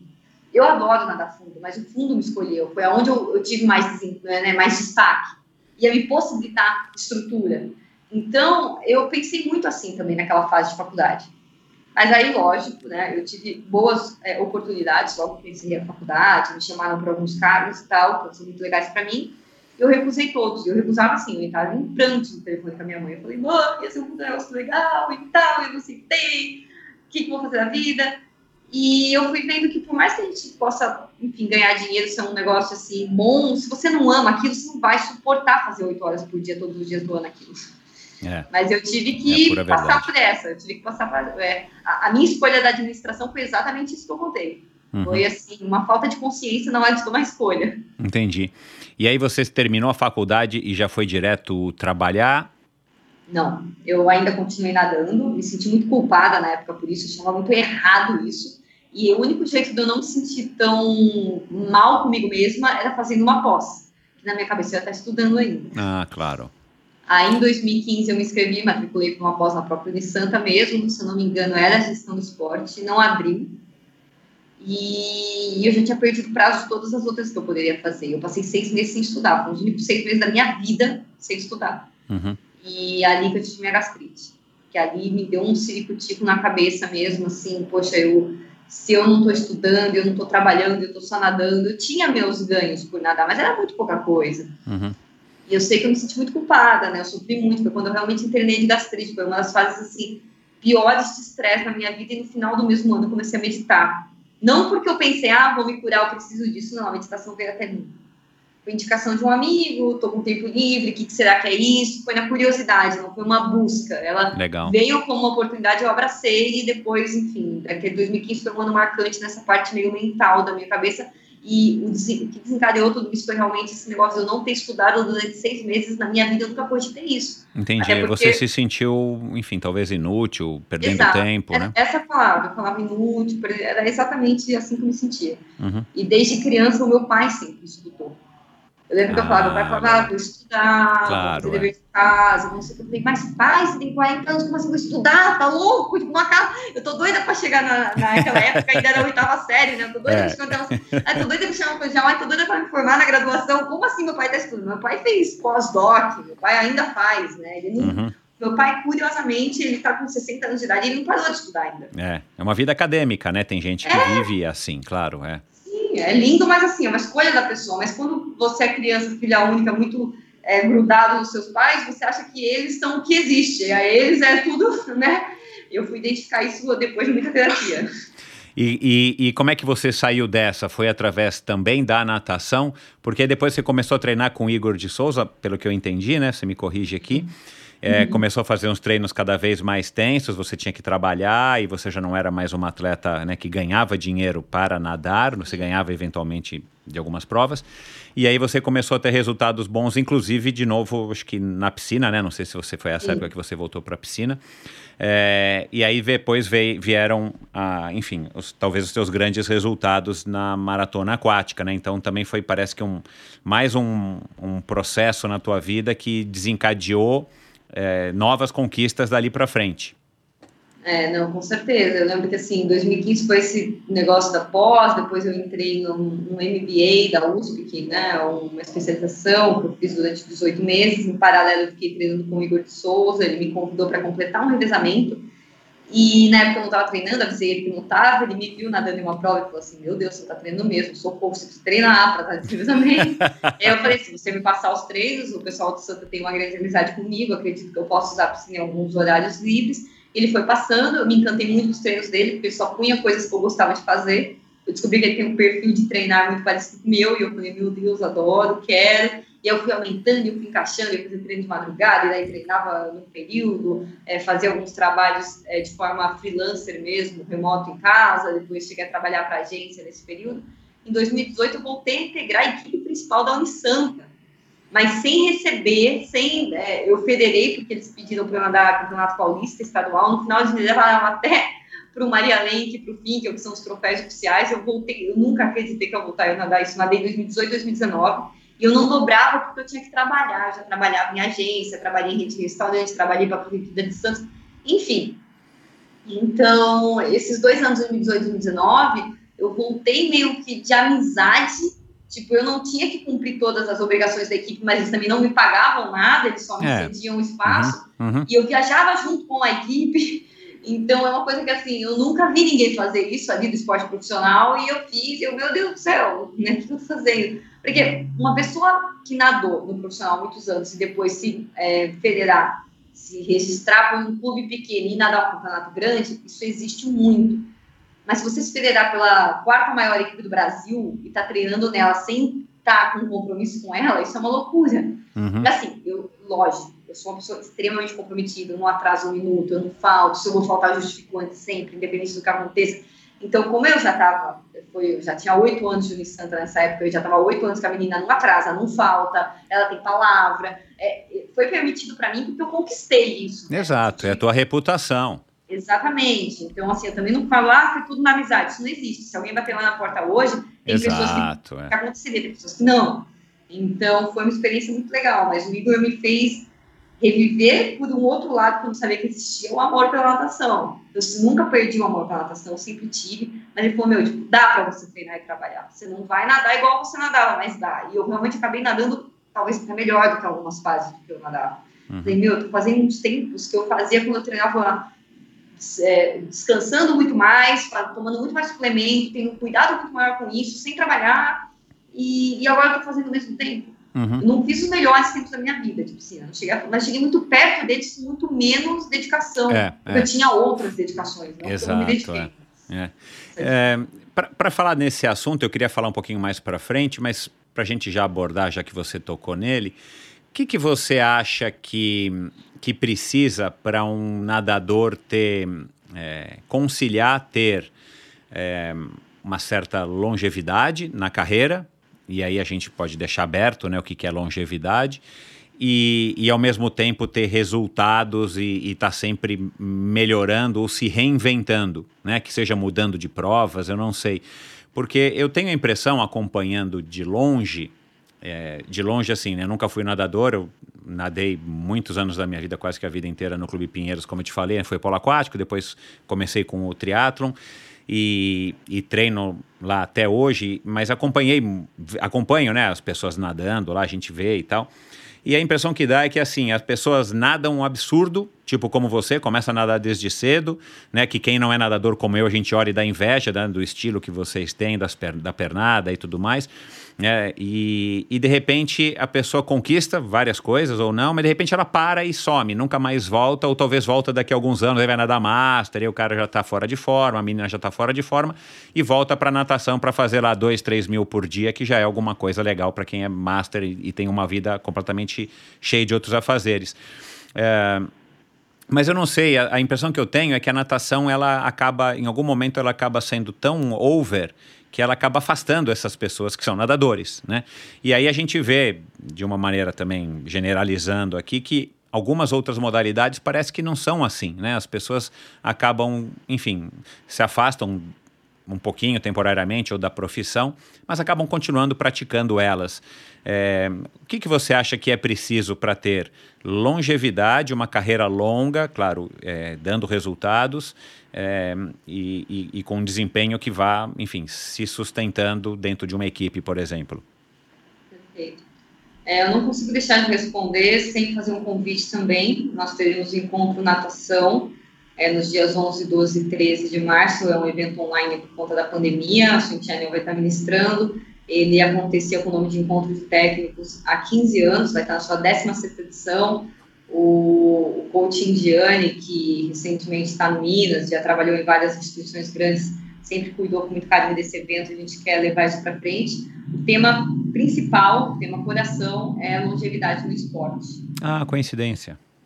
Então, é, é até um tema que está sendo muito visto. Nós teremos o Anthony Irving, que é o campeão olímpico mais velho de natação, o medalhista de mundiais de águas abertas, de águas abertas, desculpa, de piscina, que, é 50 metros de borboleta, uma prova de velocidade, Nicolas Santos, brasileiro aqui, ele hoje está com 40 anos e é medalhista de mundial e recentemente ganhou do Caleb Dressel, que é um nome americano, assim, em alta nas últimas temporadas só que ele está com 40 anos de idade, totalmente fora da curva, totalmente em forma. João Gomes Júnior, que veio a despontar na natação 100 metros peito com seus 30 e poucos anos, sempre nadou, nadou bem e tal, mas assim, primeiras seleções foi com 30 anos, então são, são três nomes que vão estar tá falando só desse tema. Vai ser bem legal, e são três nadadores de piscina, coincidentemente velocistas. Legal. É, falando de mim agora, é, eu não tive uma longevidade no profissional, mas eu tenho nessa questão que você diz do amor, né, da pessoa pô, depois da master, não sei o quê.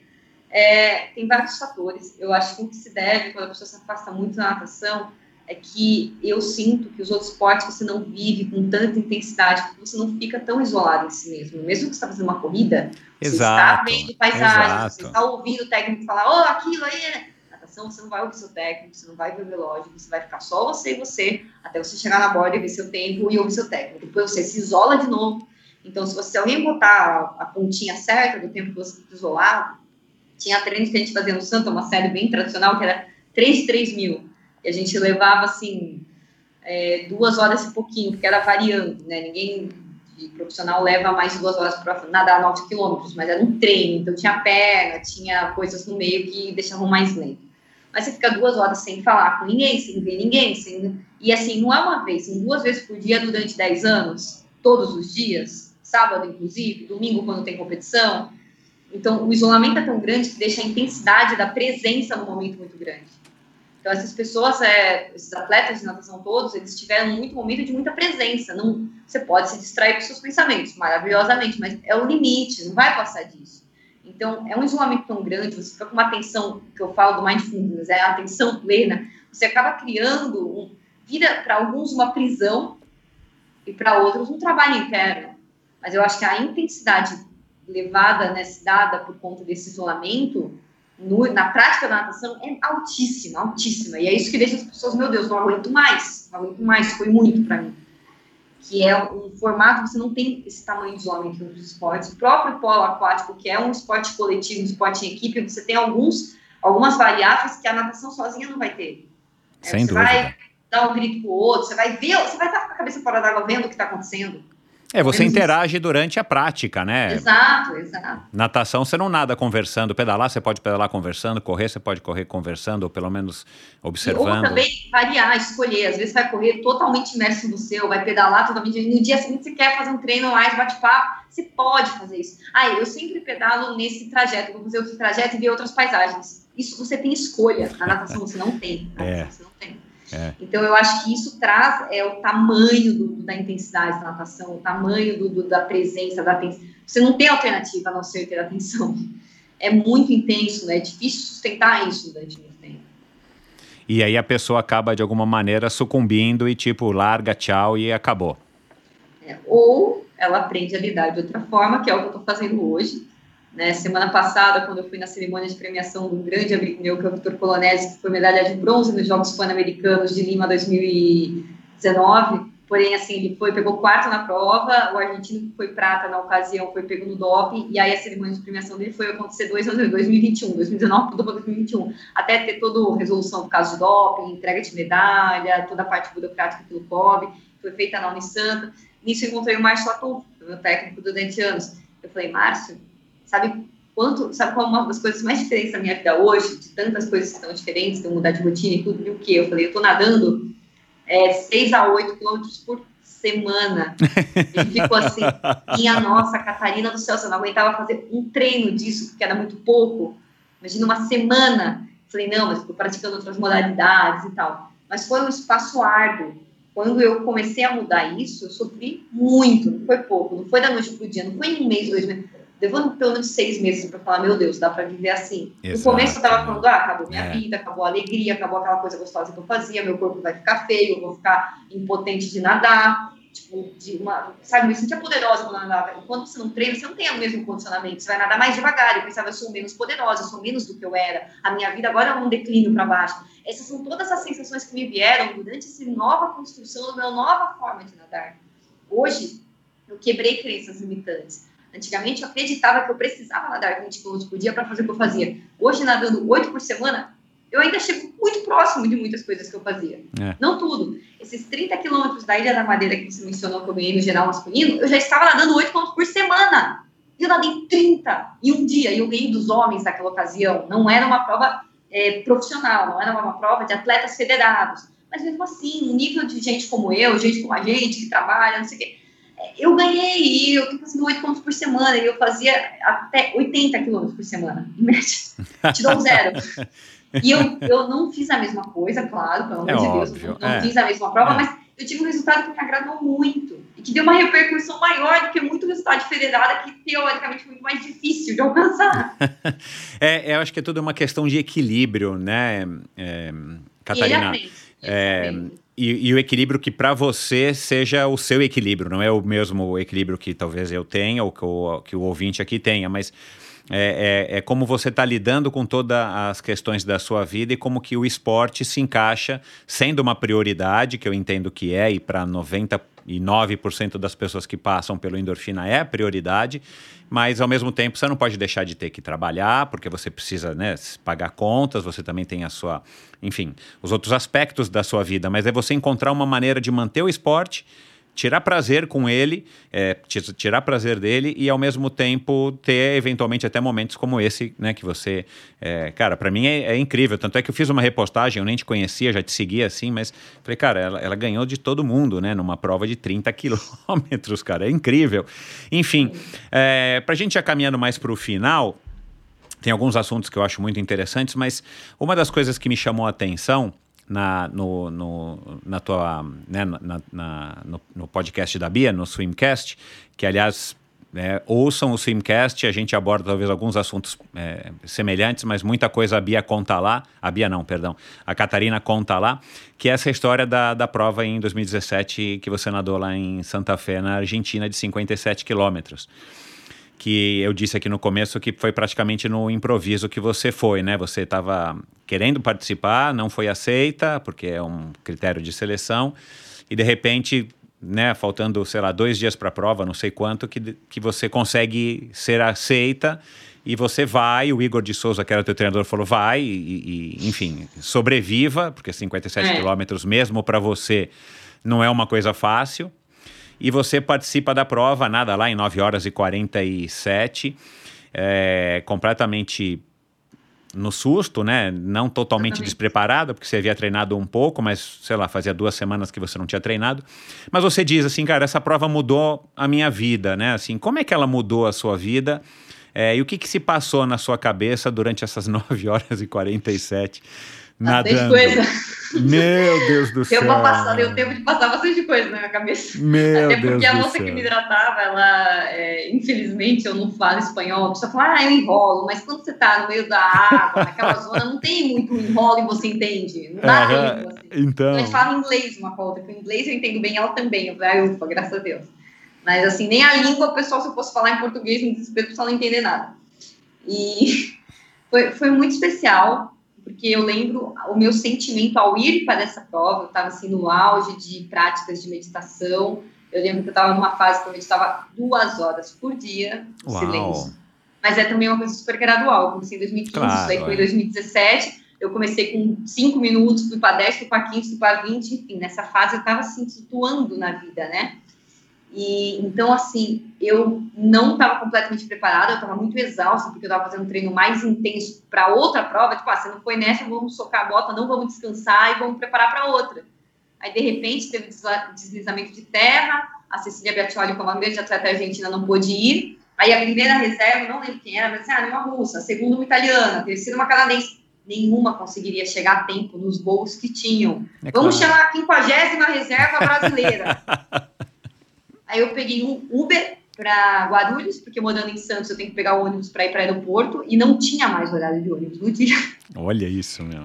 Não, e, E tem a história eu- que você não tinha cancelado a passagem, né? Há duas semanas exato, quando. exato. Meu. Eu ia cancelar, eu esqueci. Foi, foi uma zona assim. Eu bati na porta dos brasileiros e de alguns outros adversários lá pedindo suplemento, porque eu não tinha, eu não tinha comprado. Não é que eu não levei porque eu esqueci, eu não tinha na minha casa me programado. Sabe, ah, vai acabar, mas não tem prova mesmo, não tem problema. Então eu tive que pedir suplemento para poder hidratar durante essas nove horas, porque eu não tinha comprado. É, quem me emprestou a mala para viajar foi esse meu colega aí, que foi medalhista pan-americano, Vitor Colonese. Ele foi em casa, deixou uma mala, porque eu deixei minha mala em Campinas com meus pais, que eu não vou fazer viagem por agora, para que uma mala gigante num apartamentinho pequeno. Uau. Eu estava convicta que eu não ia. E assim, eu peguei e literalmente fui. Eu fui. Foi muito engraçado, que quando o Igor recebeu a ligação, ele falou, ah, mas tudo bem, é daqui dois dias. Eu falei, não, Igor, é tipo hoje, a viagem, né, que eu teria que ir. Ele, pai do céu, ele falou, tenta, né, tenta, não era nem ele sabia ser. E graças a Deus deu tudo certo. O Igor depois falou, eu achei que você não ia completar. E eu fui, eu me enganei, porque eu achei que o tempo limite era de meia hora da primeira colocada, porém eram duas horas. Que ao escurecer eles recolhiam todos, e eu fiquei me guiando pelo sol, porque nem relógio, não, o pessoal do triatlo não utiliza nada com relógio, né? Eu recentemente estou com um relógio emprestado para remar pedalboard, mas natação eu nunca usei relógio na minha vida. assim. É, é, nadador não Então usa. nem isso eu tinha. Então eu via pelo sol, porque a gente largou às 10 da manhã, eu cheguei às 8 da noite. E, e lá estava escurecendo às 8 da noite. E eu fui chegando, eu tinha que chegar antes que o sol se fosse. Eu tava vendo ele correndo e eu tentando ser melhor que o sol ali, né? Porque, meu Deus, daqui a pouco vão cancelar, vão fechar a prova, vão me recolher. E aí eu cheguei em 11 na ocasião. Chegaram duas meninas, duas não chegaram, foram recolhidas. E de homens eu não lembro ao certo. A campeã foi uma italiana que fez 9 horas e 22. Eu sei que, poxa, passaram trilhões de pensamentos. Perdão, ela fez acho que 9 horas e 15, foi mais próximo das 9, assim, mas, enfim, eu fiz uma prova que foi pelas condições excepcionalmente boas, eu saí muito realizada, muito feliz. Mas eu lembro a alegria que eu estava de ter a chance, a oportunidade de viajar para fora do país, que era uma coisa que eu só fiz isso assim poucas vezes na vida e todas elas foi para nadar. É, eu lembro quando eu era muito criança, eu achava que era algo que eu nunca teria dinheiro para fazer, esse negócio de viajar para fora. Eu estudava num colégio muito bom, e meus pais sempre priorizaram o estudo, né? Então eu sempre estudei em colégio de bons. Então tinham pessoas de renda maior que a minha. E eu pensava, meu, tipo, esses negócios de Disney, eu tenho que pôr na cabeça que eu não vou conhecer. Eu lembro que era até curioso, né? Meu pai às vezes falava, pô, eu tenho um pouco de medo de você andando com pessoas que têm uma renda diferente da sua, porque elas vivem coisas que talvez você não possa fazer igual, ou não nesse momento, né? Talvez da vida. Então eu sempre tive muito cuidado de não me iludir, de não me, me pilhar muito com algumas coisas. E, de repente, a primeira viagem internacional que eu fiz foi pelo COB, pelo Comitê Olímpico Sul-Americano, em 2009. E depois foi essa da Argentina, em 2017. 2009 foi 2017, segunda viagem internacional. Aí a terceira foi para Capinápolis em 2017, no mesmo ano, para fazer a prova. E a quarta vez que eu saí foi para Portugal ano passado para fazer a prova da Ilha Madeira. Então a única coisa que me levou para fora foi a natação. Ah, super E- legal, né? Maravilhoso. E eu É. já sabia, é como se eu soubesse desde sempre, que a natação que ia me possibilitar viver isso, sabe? Uma coisa que monte de gente vive por turismo, por lazer, e eu falo, puta, pra mim não dá, mas aí a natação falou, não, vai dar, tipo, a gente vai junto, sabe? Deu muito certo. Então essa prova foi um susto mesmo, passou milhões de coisas na minha cabeça, mas eu, tava, eu lembro que eu estava muito presente, vivendo o momento, vivendo agora, e eu estava muito feliz. Muito feliz, mesmo quando eu estava exausta, mesmo quando eu achei que o negócio, meu Deus do céu, é, o que, que vai acontecer?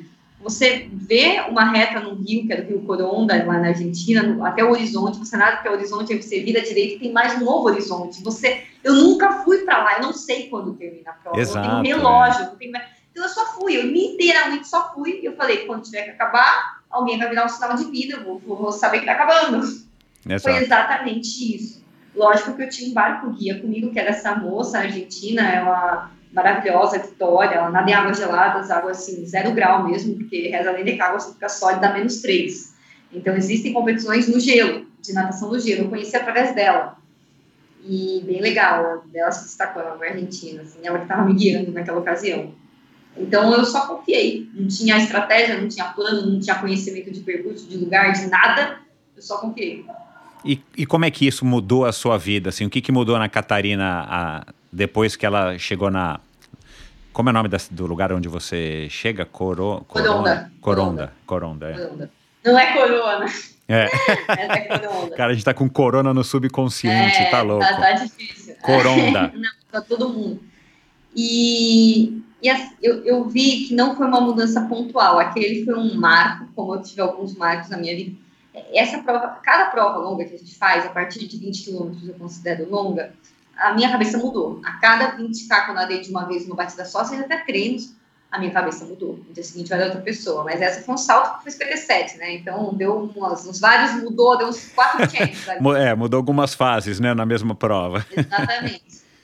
E eu me senti uma pessoa mais aberta, mais confiante no acaso, mais confiante no mistério da vida, porque ali eu vivi isso na prática, de uma forma intensa e pontual.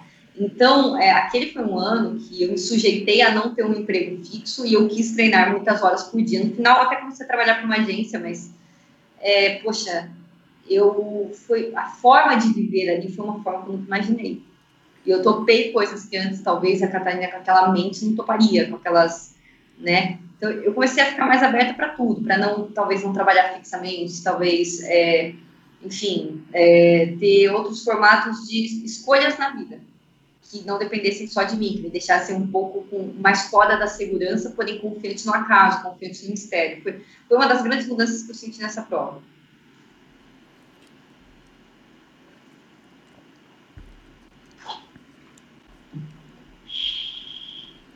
O que que te atrai, se você já descobriu isso, nas longas distâncias? Ah, eu sinto que eu não consigo descrever. É a sensação que eu tenho nelas, que aí é uma coisa muito pessoal. Mas eu gosto de viver uma história. Eu acho que cada longa distância é uma novela, assim, um real, um pontual. Eu também tenho momentos pontuais eu consigo apreciar de tudo. Recentemente, até estou valorizando um pouco mais a piscina. Depois eu entro nesse assunto, mas na longa distância é, eu já tinha um destaque natural. Eu gosto da constância, eu gosto da construção, eu valorizo é, muito essa, essa entrega, é, como posso dizer, do dia a dia, do momento a momento. Uma prova longa, ela não vai ser ganha em uma virada, em uma saída, em um tiro, ela vai ser ganha na soma de tudo. Eu aprecio muito isso, valorizo, reconheço muito quem, quem tem conquistas, atletas olímpicos fazem ciclos de quatro anos e não de meses. Hoje em dia, eu acho que uma das coisas mais raras, é, mais raras nesse mundo ansioso, que eu me considero também ainda melhor do que antes, mas ainda ansiosa, quero tudo pronto, tudo na hora, eu construir a paciência, o cuidado, a atenção, viver cada fase, é algo que muitas pessoas não se sujeitam mais. Eu acredito, ainda vendo de fora, que muitos vão descobrir isso quando tem um filho, né? Não é falar uma vez, você não vai aprender da noite pro dia, tem que ter paciência. Então, eu sinto que a prova longa, ela já é uma construção disso. Eu admiro muito, eu reconheço muito o valor que tem essas construções que demandam paciência passo a passo. A prova longa é isso. Ela representa isso para mim. E eu sinto um imenso orgulho disso. E o que, que você acha que é a tua característica que te fez. Primeiro, que te deu essa paixão né, pela, pela natação, né? Porque é, da maneira como você fala, dá para perceber pela, pelo teu currículo, dá para perceber hoje você está de novo né, envolvida com a natação também através do, do Swim Channel, né? A gente vai falar um pouco disso aqui do Patrick e tudo mais. Um, mas o que, que você acha que fez, o que, que a natação tem que te agrada tanto e, e, e ao mesmo tempo, por tanto tempo, e, e, ao mesmo tempo em tantas. Enfim, a natação é a sua vida, né? Acho que não dá para pensar numa vida da Catarina sem a natação e uma vida da Catarina é, fora da água e uma vida da Catarina dentro da água, né? O que, que você acha que você tem que te deu esse, esse privilégio, né? Essa, essa, essa vida que, que parece ser uma maravilha, né? Tirando todas as coisas, as normalidades da vida da gente.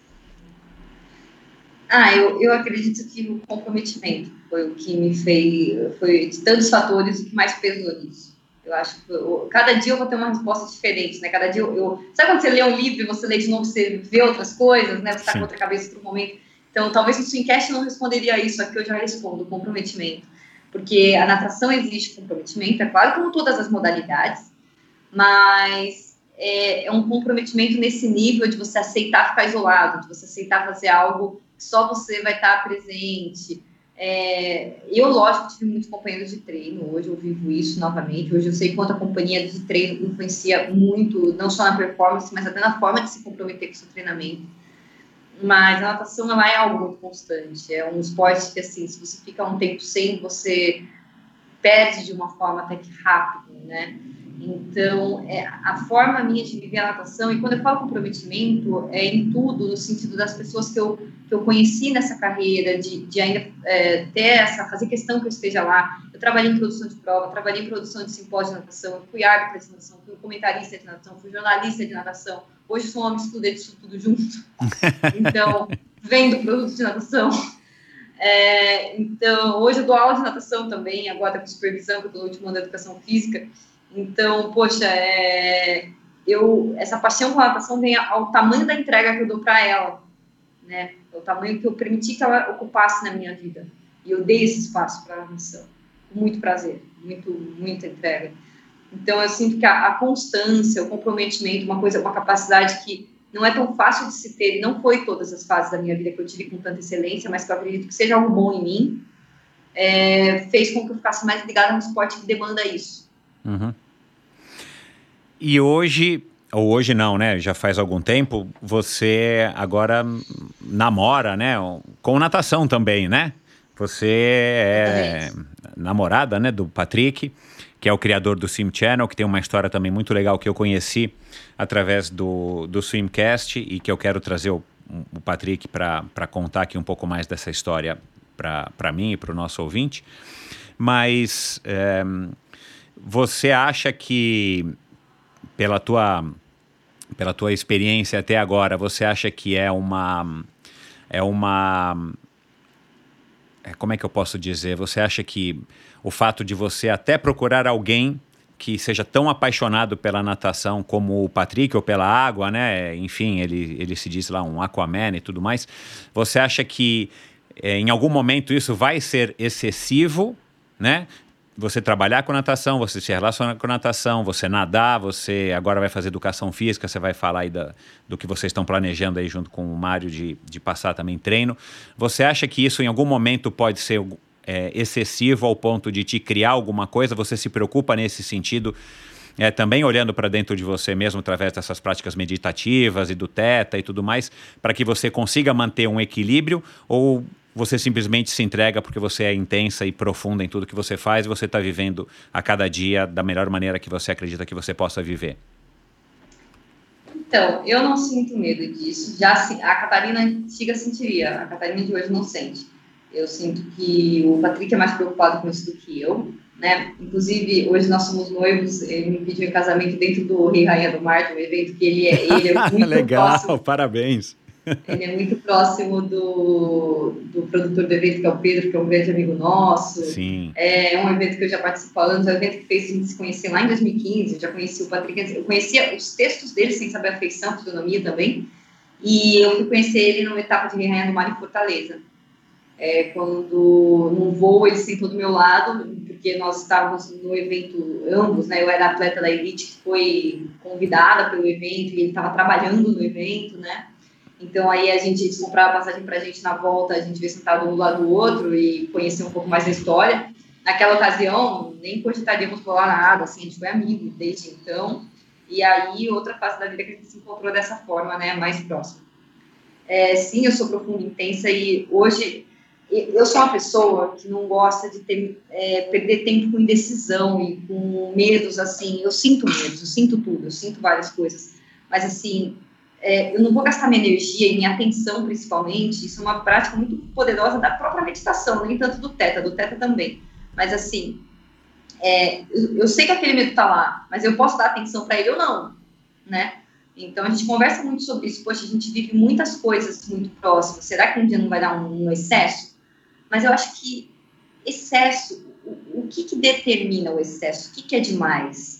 Cada pessoa vai ter um, um, mínimo máximo, não existe uma regra universal, isso é demais. Tipo, tem pessoas que ficando duas horas por dia próximas, elas estão bem. Tem pessoas que precisam ficar quatro, tem pessoas que precisam ficar oito. Eu conheço gente que vive muito bem 24 horas por dia. Então, assim, a métrica de cada um é muito individual, muito particular. Claro. E é, hoje, inclusive, eu posso dizer facilmente que eu acredito sim em milagres, porque assim, se você falar para qualquer pessoa que dá para viver de natação no Brasil, é, antes do Patrick Abessintiero, assim, é lógico, tem academias, tem vários formatos de viver de natação, mas viver desse modo que ele vive, ele criou uma empresa que não existia. Então, assim, é. para mim isso é um milagre, é uma coisa nova. Por que eu não posso criar uma coisa nova? Por que a minha forma de viver não pode ser leve, porém intensa? Intensidade não tem a ver com pesado, não tem a ver com desgaste, não tem a ver com sabe? É, a intensidade pode ser vivida de uma forma leve, de uma forma leve, de uma forma presente, de uma forma de transformação, de novidades a todo momento.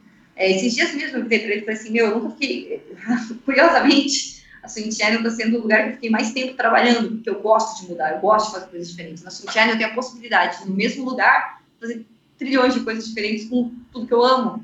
Então eu falei assim, meu, é por isso que a gente está junto, porque eu nunca passei mais de seis meses em empresa antes, porque eu gosto de mudar, ninguém nunca mandou embora, eu nunca não gostei daquele trabalho, mas eu quero mais, eu quero novo, eu quero expandir. E aqui a gente está sempre fazendo isso, está sempre tem um novo evento, vai ter uma prova, vai ter cobertura, vai ter transmissão, streaming, vai ter milhões de coisas.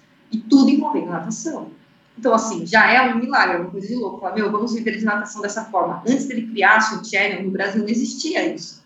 Pois é. Então, assim, por que não eu vou criar um relacionamento que não existe aí nos lados, ficar me espelhando nos outros? Eu crio o meu, eu vivo a minha própria verdade. E lógico, a gente é muito aberto, muito sincero, assim, é, ninguém, ele nunca jamais me limitou, proibiu de nada, ele me incentiva em fazer tudo que eu amo, coincidiu do que a gente amasse a mesma coisa. Pois é, bom. então, é... Que bom! então, só tenho que agradecer e celebrar, né, poxa. Uhum.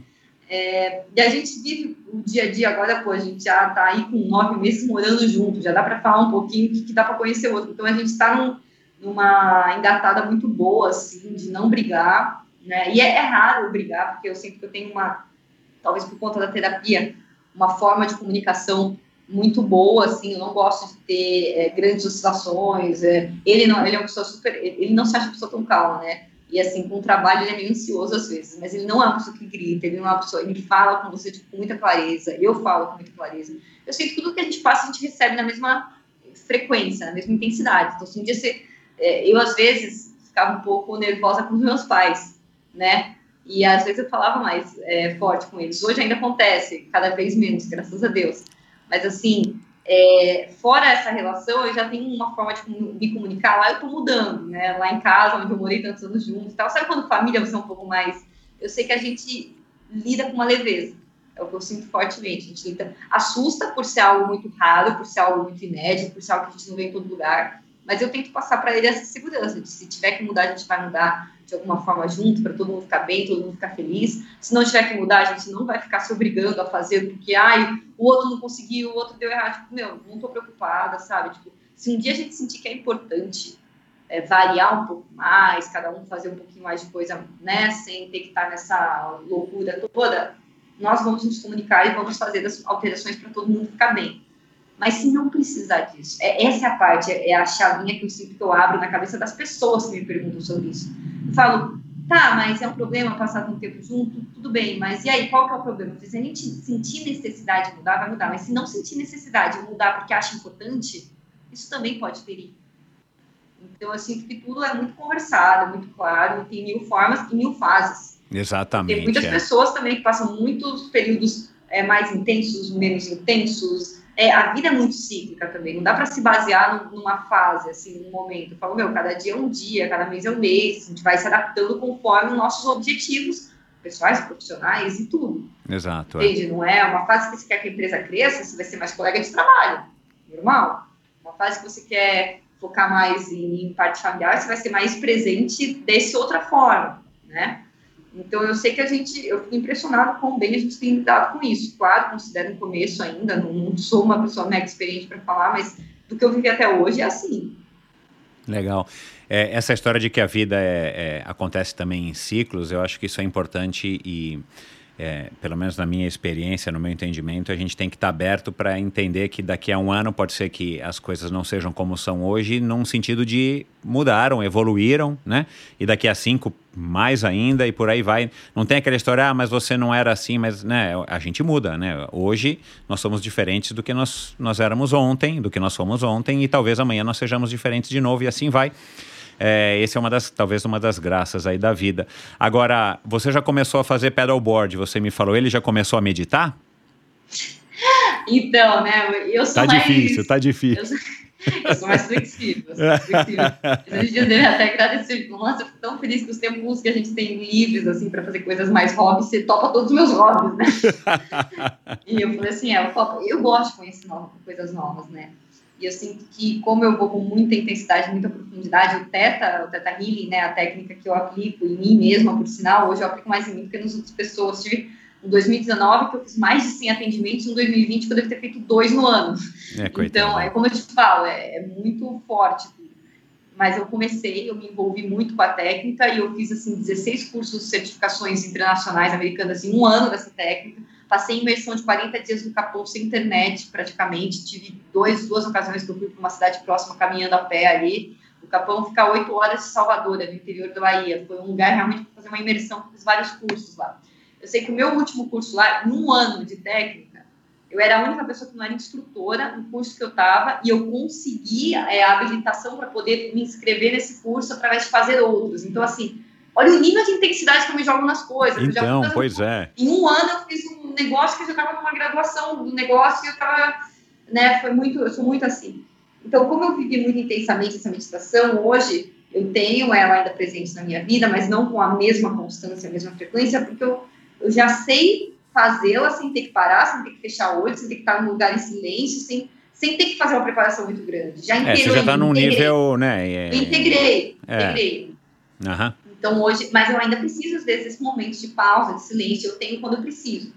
Agora, ele não teve o mesmo interesse. Ele, ele ouve. Ele, é, é, a parte que eu acho que assim, é, das coisas que eu peço, que eu preciso, que, que eu sou atendida, né? É que eu realmente sinto que as coisas que eu peço já são coisas que a gente faz junto. Eu peço para nadar, ele quer nadar. Eu peço para remar, ele quer remar. Tipo, não, é coisa, não tenho nem que pedir. É, 90% das coisas que eu quero fazer não tenho que pedir.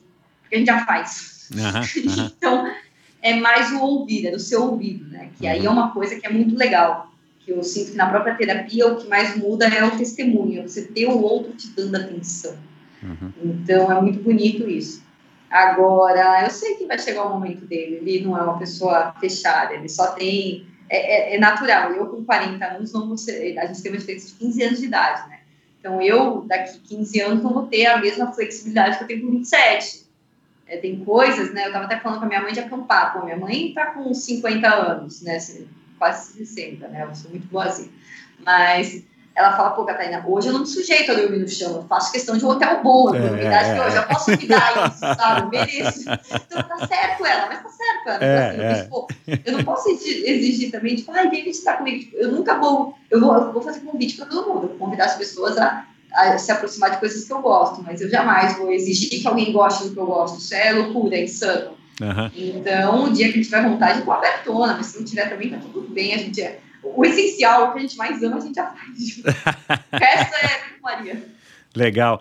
É, de todas as provas, cara, você nadou N provas, Capri Napoli, né? Você falou aí a Rei Rainha do Mar, você nadou essa em, em Santa Fé, 14 bis e tal.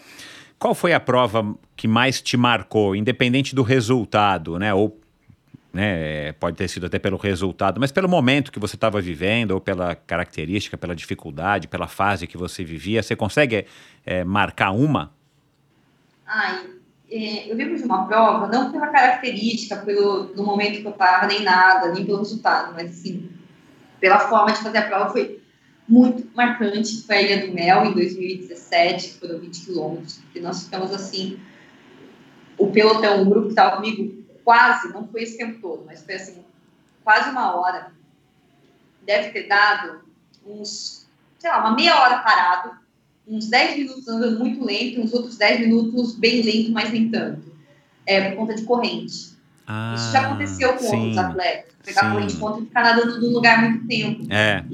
Isso sim é uma agonia. Você tá lá se esgoelando, fazendo uma puta força, sabendo que você tá em forma, que você tá desenvolvendo muito bem, você está no Só que você não está. É, Sem ir para frente, para trás, e durante é. um período bem longo. Então, aquela prova foi assim, traumática, não sei nem descrever, mas eu cresci muito, porque se eu superei aquilo, eu me senti mais preparada para encarar outras provas que eu é, tenha que nadar contra a corrente em alguma ocasião. Isso pode acontecer, mas assim, tão extremo quanto aquela lá, eu nunca vi na minha vida, assim, comigo, né? Eu já uhum. vi, assisti de outras pessoas mas aquela foi que eu fiquei mais tempo nadando parada no lugar e eu estava muito bem condicionada, estava fazendo treinos ótimos. É, os primeiros 10 quilômetros daquela prova a gente fez média de 1,12, foi surreal. Agora, meu Deus do céu, o final daquela prova foi assim, doloroso para mim, sofrido. É, na natação é, de águas abertas, existe parar em algum momento, eventualmente, para esperar a, a, correnteza ou a correnteza também não passa, né? A, a diferença de marés e tal, a correnteza não passa tão rápido, não adianta? Não, assim, não é que. É, se você parar, você vai ser levado, né? Você vai perder metragem. Não, digo, vai... ah, mas não dá para ir para a margem e parar, por exemplo? Não, se encostar no chão, desclassifica assim, ah, pelo amor de Deus. Eu não sabia.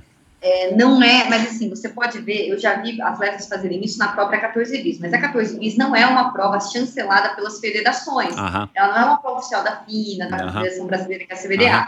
Ela é uma prova, é, eu posso dizer, para um público amador também. Isso, é. então, é se eu falar, ai, pisou, desclassifica. Poxa, é, isso é uma regra de competição oficial. Uhum. Então, assim, isso não existe mesmo na prova amadora, mas pode acontecer de você ver uma senhora parando, segurando uma boia, ela não vai ser desclassificada por causa disso. Ah, tá, entendi. Uma coisa que jamais é. aconteceria numa claro. prova de polhando ponto, né? A própria é. Ana Mesquita.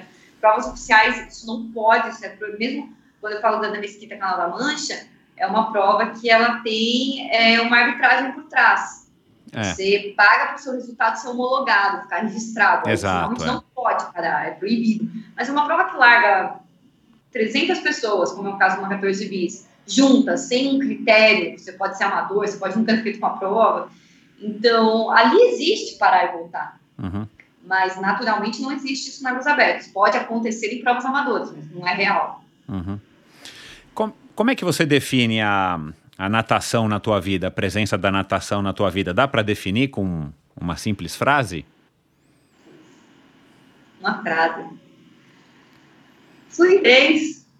Eu acho que a natação ela ela a, a, ela flui na minha vida como o elemento água flui na natureza, sabe?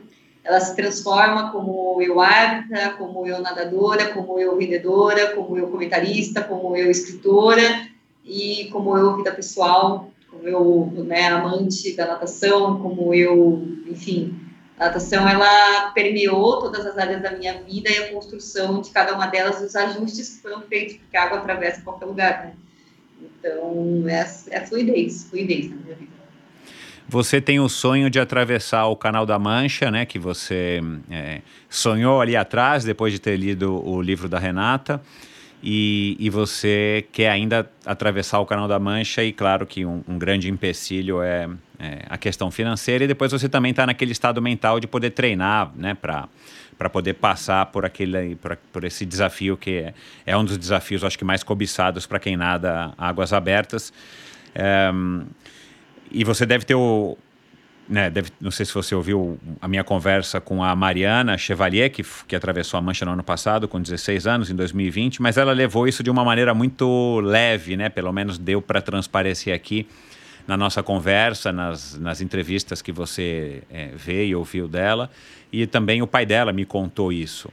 É, dá a impressão de que ela ainda não, né, pelo menos na época que eu gravei com ela, que vai fazer quase um ano, a ficha não, não tinha caído, né? O que, que você acha do, do feito da Mariana, da pequena Mariana?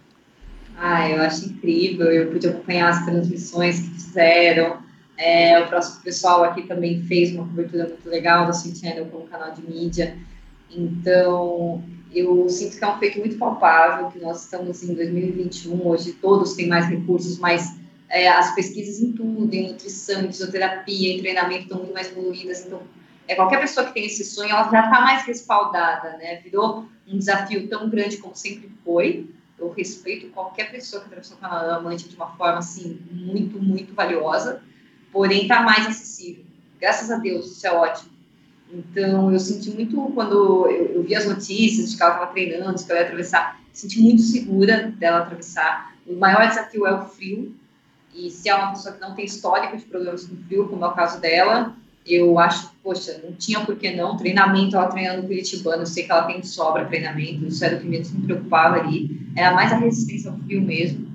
É, até a mente, sabe, a cabeça de ficar muitas horas nadando e tal. É, você já faz treino, você como fundista já faz geralmente treino uh -huh. desafiador uh -huh. psicologicamente. Então eu sentia que, que ela estava preparada mesmo. Mas é muito importante porque ela abre portas em todo mundo que sonha isso. Ela abre portas em mim, ela abre portas em todo mundo, sabe? Uhum.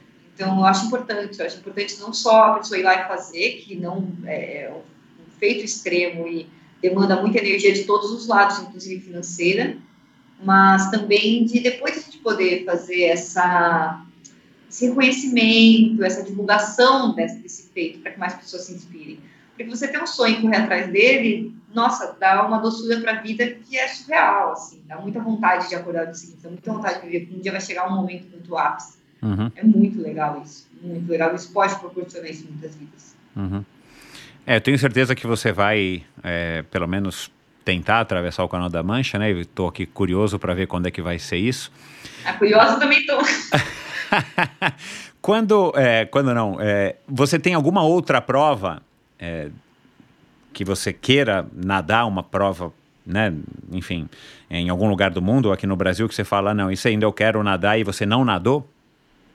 Ah, no Brasil, uma que eu quero muito é Lema Pontal, mas também quero escolher um momento muito especial. Eu já tinha planejado uma época de fazer, mas foi 2017, eu estava focada em Capinápolis, tanto que aí a minha ajuda toda financeira voltou-se para lá, né? Uhum. E fazia maior sentido naquele momento, foi muito importante, era a oportunidade que eu tive foi lá, talvez nunca mais possa fazer essa prova pela federação, porque tem que ter um currículo, tem que não é assim, ah, um dia eu fui, não, você tem que ser agora para entrar na lista, ah, né, algum é. resultado. Uhum. Então, foi importante essa escolha mas nem a Pontal me atrai aqui no Brasil. Fora do Brasil, algumas provas me atraem. É o Canal da Mancha, com certeza, é uma delas, como a gente está falando aqui.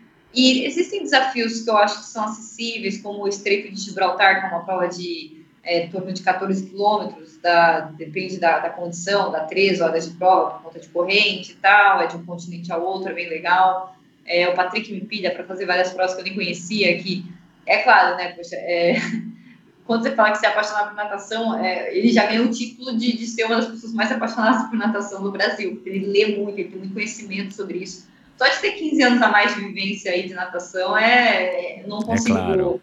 chegar aos pés do, do, do de, de, toda a enciclopédia viva que ele é de natação ali. Então, ele traz para mim muitas provas que eu falo, eu nem sabia que existia, já estou louca para fazer.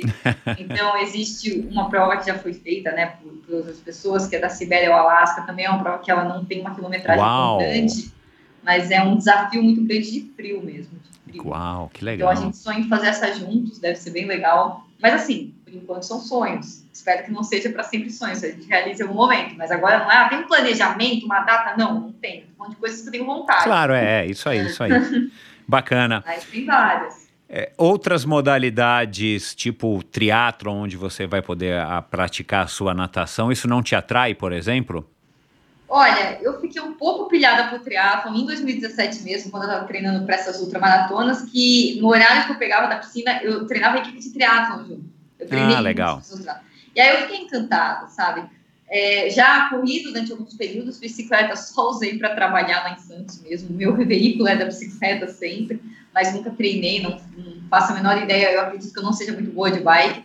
De corrida é uma coisa que eu acho que assim, se treinada pode ficar aceitável, é, mas ainda eu sinto que assim tudo, qualquer pessoa pode fazer tudo. Então, se eu quisesse me dedicar a isso, eu conseguiria dar espaço de tudo, de tempo, de dinheiro, de, de sonho, de viagem e tal. Sim, mas é, não é algo hoje que ia me dar um retorno que daria em algumas, alguns outros tipos de desafio. Entendi. Né? A forma que eu, que eu pilhei muito pouca, por sinal, na época do triatlo, é, não é tão grande quanto, por exemplo, hoje praticando paddleboard que já ah, é uma entendi. coisa mais acessível para minha uhum. rotina, né? É. Não falo realidade é, financeira, que também eu acho que o triatlon você tem que realmente. É, tudo que a gente ama, a gente vai investir. O que eu investi Exato. em Teta Healing aí nesse último ano, Deus me livre, fala para isso. Eu nunca vi eu amar uma coisa desse lado financeiro tão grande, porque para mim, cada centavo ali valia horrores. Uhum. Então, é que nem natação. Eu, eu, eu acho tem gente que fala que você vai comprar um traje por dois mil reais. Quando você vive disso, é barato, é, tá Exato, tá, super é. vale a pena. É, você dá um então, peso assim, de acordo com a importância. Exato. Então, eu nunca vi o triatlon ocupar um nível de importância na minha vida que fizesse me dedicar o tanto que precisa para realizar ele de uma forma legal, proveitosa. Não estou falando bem competitivamente, mas estou falando de você desfrutar mesmo. Exato. É uma experiência bacana, né? Uhum. Agora, eu pilhei muito com esses esportes de remada aqui recentemente. Aí ainda tem a companhia dele e fica mais atrativo do que já é. Uhum. É, você acha que você pode um dia chegar a participar de competições, por exemplo, de, de paddleboard, alguma coisa assim? Então, de paddleboard eu participei de duas competições nacionais recentemente. Ah, uma que foi o Molocabra no Ceará ano passado, foi a minha primeira competição oficial e é a mais longa do Brasil. É, eu fiz 12 quilômetros em um dia, numa quinta, Aí na sexta-feira nós fizemos 18 e depois 32 no dia seguinte. São três Uau. dias, um 12, um 18 e um 32. Lá, em, lá, Aí, lá no Ceará? Lá no Ceará. É, eles chamam de prova de downwind, que é ah, downwind, do vento, a favor do vento, né? Então lá tem vários esportes, tanto de velejo como de remo, várias modalidades. É, tem a mesma prova, pessoal, a largada tinha stand-up, ski, tinha várias modalidades, assim. Tipo larga é, em camocim? Hã? Larga em Camocim? Não, a largada era no. É naquela praia principal. É onde tem o triatlon também, no Yacht Club lá de Fortaleza mesmo. Ah, na praia de Iracema. Iracema, isso. Ah, tá. Aí ah, largava tá. lá e chegava em. A última prova era em Cumbuco, que era de 32 quilômetros. Ah, tá, entendi. É onde tem muito prática kite de kitesurf. Surf. É, Exatamente. Tinha kite também na nossa prova. Claro, isso. É. Uhum. Então, tinham várias modalidades juntas. Eu fiz essa prova ano passado, em setembro, e depois eu fiz o Paulista de Pedalboard, que foi só 6 quilômetros na represa Biggins, aqui próximo, em Racho Grande, é, que daí é totalmente diferente, né? Represa, uma parada 6 quilômetros, saltou de, de 12, que era menor, lá para 6. Então, fiz duas provas completamente diferentes da mesma modalidade. Me encantei bastante, gostei bastante. Eu sinto que a natação me trouxe uma bagagem imensa para me adaptar mais rápido. Por exemplo, eu, eu remei de sub, de stand-up Gente, é vergonhoso. Eu falo, Patrick, é um constrangimento a cada treino. Assim. Eu, eu, consigo remar, mas é, eu sou muito amadora. É um nível que eu nunca me imaginei no esporte civil. Eu sou muito amadora. Né? Mas tudo bem, eu não me cobro porque eu tô começando. Exato, é. Ontem mesmo eu remei 10 quilômetros, mas eu remo de stand-up com, com a pá, com o remo, mais lento do que o remo de pedalboard, que é com as mãos. Isso, assim, é inaceitável, é inaceitável. Eu falo, meu, mas eu não, não, não entendo ainda a mecânica da coisa e tal. É, é, bonito, eu tenho que ter a paciência de começar um processo do zero. Não, não lembro a última vez que eu comecei algo tão do zero assim. Exato. E mesmo no mercado de trabalho, quando a gente começa, normalmente quando você vai começar, né, você mudou de função, ou você saiu da faculdade, você vai começar do zero mas o meu zero ali é muito mais baixo do que o zero Cara, e recentemente eu tô querendo praticar canoa havaiana, que assim, é, é igual o stand-up pra mim. Eu tô Exato. no início nível 1, assim. Legal. Que bacana. Coincidentemente, o, o Luiz Lima, né, nadador também, que teve aqui faz poucos, poucas semanas, ele falou disso, né? De você ter que se reinventar e reaprender e ter essa humildade de você entrar num, numa outra função, enfim é, onde você não é o rei, você não é a rainha, você não domina, você tem que começar. Isso também é legal do ponto de vista é do desenvolvimento legal. cerebral, porque te ajuda, né, também a fazer novas conexões de neurônios e, e, e a vencer é, essas barreiras que às vezes a gente tem, né? Tipo, ah, então eu não vou fazer porque eu não sei. Claro, você não sabe, você nunca fez. Como é que você vai saber, né, remar de, de sup se você nunca remou? Precisa, por mais que você seja mega campeã, né? Você tem um dia sem é, ficar em pé na prancha e sair remando. Mas legal. Uh, planos para o futuro? Faz aí uma, um, um, rápido balanço do que, que vocês estão planejando. Como é que está aí o teu trabalho na Swim Channel? Você já falou um pouquinho. É, a questão dos treinos, né? Com o Latuf, como é que tá? Conta aí um pouquinho do, do teu futuro antes da gente encerrar. Bom, meu futuro mais, o que está mais preenchendo a minha vida hoje, espaço de tempo, cabeça, mente, é realmente a empresa, realmente o Cintiano, que eu já conhecia, já admirava, já era colunista da revista, né? Nasceu como uma revista impressa em 2010, é, fez 10 anos ano passado, teve uma festa aqui de 10 anos na nossa sede de São Paulo. Convido quem quiser conhecer aqui a Alameda Wapixana 402. É, convido todos a visitarem a nossa sede. A gente fica aberto em horário comercial, então vai ser um prazer receber, mostrar um pouco do nosso trabalho. É, hoje ela é um dos maiores, não, é o maior canal de mídia de natação dentro aqui do Brasil e águas abertas também, né, e um dos maiores aí que a gente tem na internet. É, nos fundimos recentemente com a Bestinha, uma grande operação, ainda estão sendo feitas algumas mudanças estruturais no site. Eu que já trabalhei em outras agências, tanto de marketing digital como de programação, acabo cuidando, é, olhando mais para essa parte. Estou no meu último ano de educação física à distância pela Unip, já ministro aulas com supervisão e faço análise biomecânica com a Aquanex, um aparelho que a gente só está com dois exemplares, se não me engano, do Brasil, é bem é, específico. Eu fiz um curso para poder operar ele, e é uma análise bem legal, com sensores nas mãos, e você tem o vídeo, você mede também, muito legal. legal. Fora isso, tem o varejo, que a gente tem marcas como Fabiola Morina, Speedo, Arena, é, Hammerhead, Poker, Flot, Fiore, tem diversas marcas que a gente representa e vende aqui. Recentemente, é, a gente vai receber também, né, futuramente, a gente vai receber, acho que em torno de um mês já está aqui, alguns trajes de piscina para poder serem testados na piscina da Chinchero, que é uma numeração ah, completamente legal. diferente, são trajes de compressão. Então, a pessoa saber o número, você vai olhar na tabela, não pode experimentar, porque isso altera o produto. Então, dentro dessa tabela, você vai ver, poxa, quanto eu tenho de cintura, quanto eu tenho de tronco, tem exatamente aonde mede, você descobre o seu traje. Aí, na Xinjiang vai ter a possibilidade de testar. É, uma variedade imensa de venda de tudo, óculos, touca, pupóia, flutuador, só de palmada a gente tem 12 variações aqui para correção de técnica, então é uma loja especializada em natação, então, poxa, é, então, assim, mil planos para a Xinjiang, estão produzindo agora esse evento que é o Encontro de Natação, que vai rolar dos dias 11 a 13 de março, é o nosso grande foco agora, e também transmissão de competições de natação em streaming. É, dia 6 de março tem o pré-olímpico, em Salvador, na praia de São Tomé do Paripe, vai ser a nossa primeira transmissão de um evento de natação. Eu estou muito empolgada, foi um prazer para mim ter trabalhado já na Sport TV nas Olimpíadas, ter trabalhado no Troféu Brasil Absoluto aqui, né, no Troféu José Finkel, pela TV Santa Cecília, eu amo fazer comentário, amo escrever sobre natação. Então, assim, a minha vida mesmo está focada em fazer a Cintiane crescer, ficar é, realmente cada vez mais segura de si, cada vez é, com uma equipe mais motivada e a gente gerando um resultado melhor para todo mundo. Então, esse é o grande foco da minha vida. Junto com o Márcio Latuf, que foi meu técnico durante pelo menos oito anos ali de Unisanta, Estamos é, com assessoria online, eu, ele e o José Newton, que também é biomecânico, foi biomecânico da seleção brasileira, das Olimpíadas do Rio, da equipe de maratona aquática pelo POB.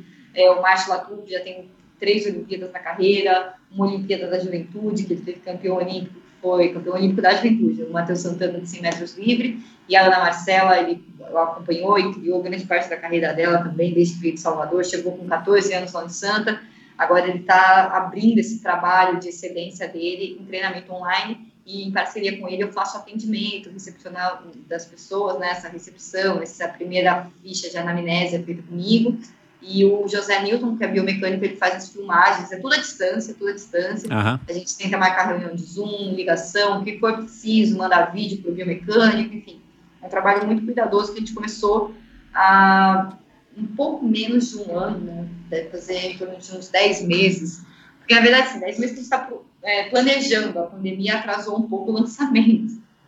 Então, está sendo bem legal essa experiência de ter uma pessoa que foi uma grande referência para mim, um grande técnico, hoje ser meu amigo e colega de trabalho também dessa forma. Esse trabalho de, dessa análise biomecânica e tudo mais, eu lembro quando eu nadava na, na Fórmula Academia, eles colocaram uma época lá uma câmara subaquática, colocaram um espelho no fundo da piscina. Não sei se você Aqui já a gente chegou. tem espelho no fundo da piscina também. Ah, legal. Se eu não me engano, acho que era até o. Não sei se era o Gustavo Borges ou o Cassiano Leal que importavam. Eu não, não me recordo, mas eu lembro que tinha alguma coisa a ver com algum ex-nadador ou com um nadador que tinha é, sido campeão. Na Fórmula, eu sei que o Xuxa, né? Ele foi durante muito tempo apoiado pela Fórmula Academia. É, eu não lembro quem, enfim, mas isso também não é relevante. Mas eu nadei algumas vezes, fui filmado e tudo mais, meu péssimo estilo. É, esse trabalho aí da Aquanex, ele vale para qualquer pessoa que queira desenvolver a sua, um, um, melhorar o seu estilo da natação, uhum. não é isso? É, curiosamente, a gente recebe bastante pessoal do triatlon aqui. É, então, por isso que eu estou falando. Como, experiência na natação. É, é, como eu tenho uma boa audiência no triatlon, né? Tomara que os triatletas estejam ouvindo aqui também, mas eu fiquei curioso, além de vocês também venderem no site de vocês equipamentos específicos para triatlon, né? Também para polo aquático, enfim. É, é, então esse Aquanex ele é um, enfim, é um sistema de análise biomecânica, biomecânica. que serve para quem nada, não importa a, a, é, Inclusive a, a é o que eu falo, o que mais aparece é, é triatlon porque é o pessoal que mais precisa de alguma orientação, porque tem menos bagagem, é Exato, normal. É, é. Então, a gente, inclusive, os triatletas, eles gostam muito, o que eu gosto muito do público triatleta é que eles não buscam, grande, grande parte que eu conheço, né, generalizando um pouco, não busca assim, ah, um lugar específico em triatlo. Não, eles vão para o melhor é, local de bicicleta, de bike, só o ciclismo forte, o pessoal da corrida é. forte, o pessoal da natação forte.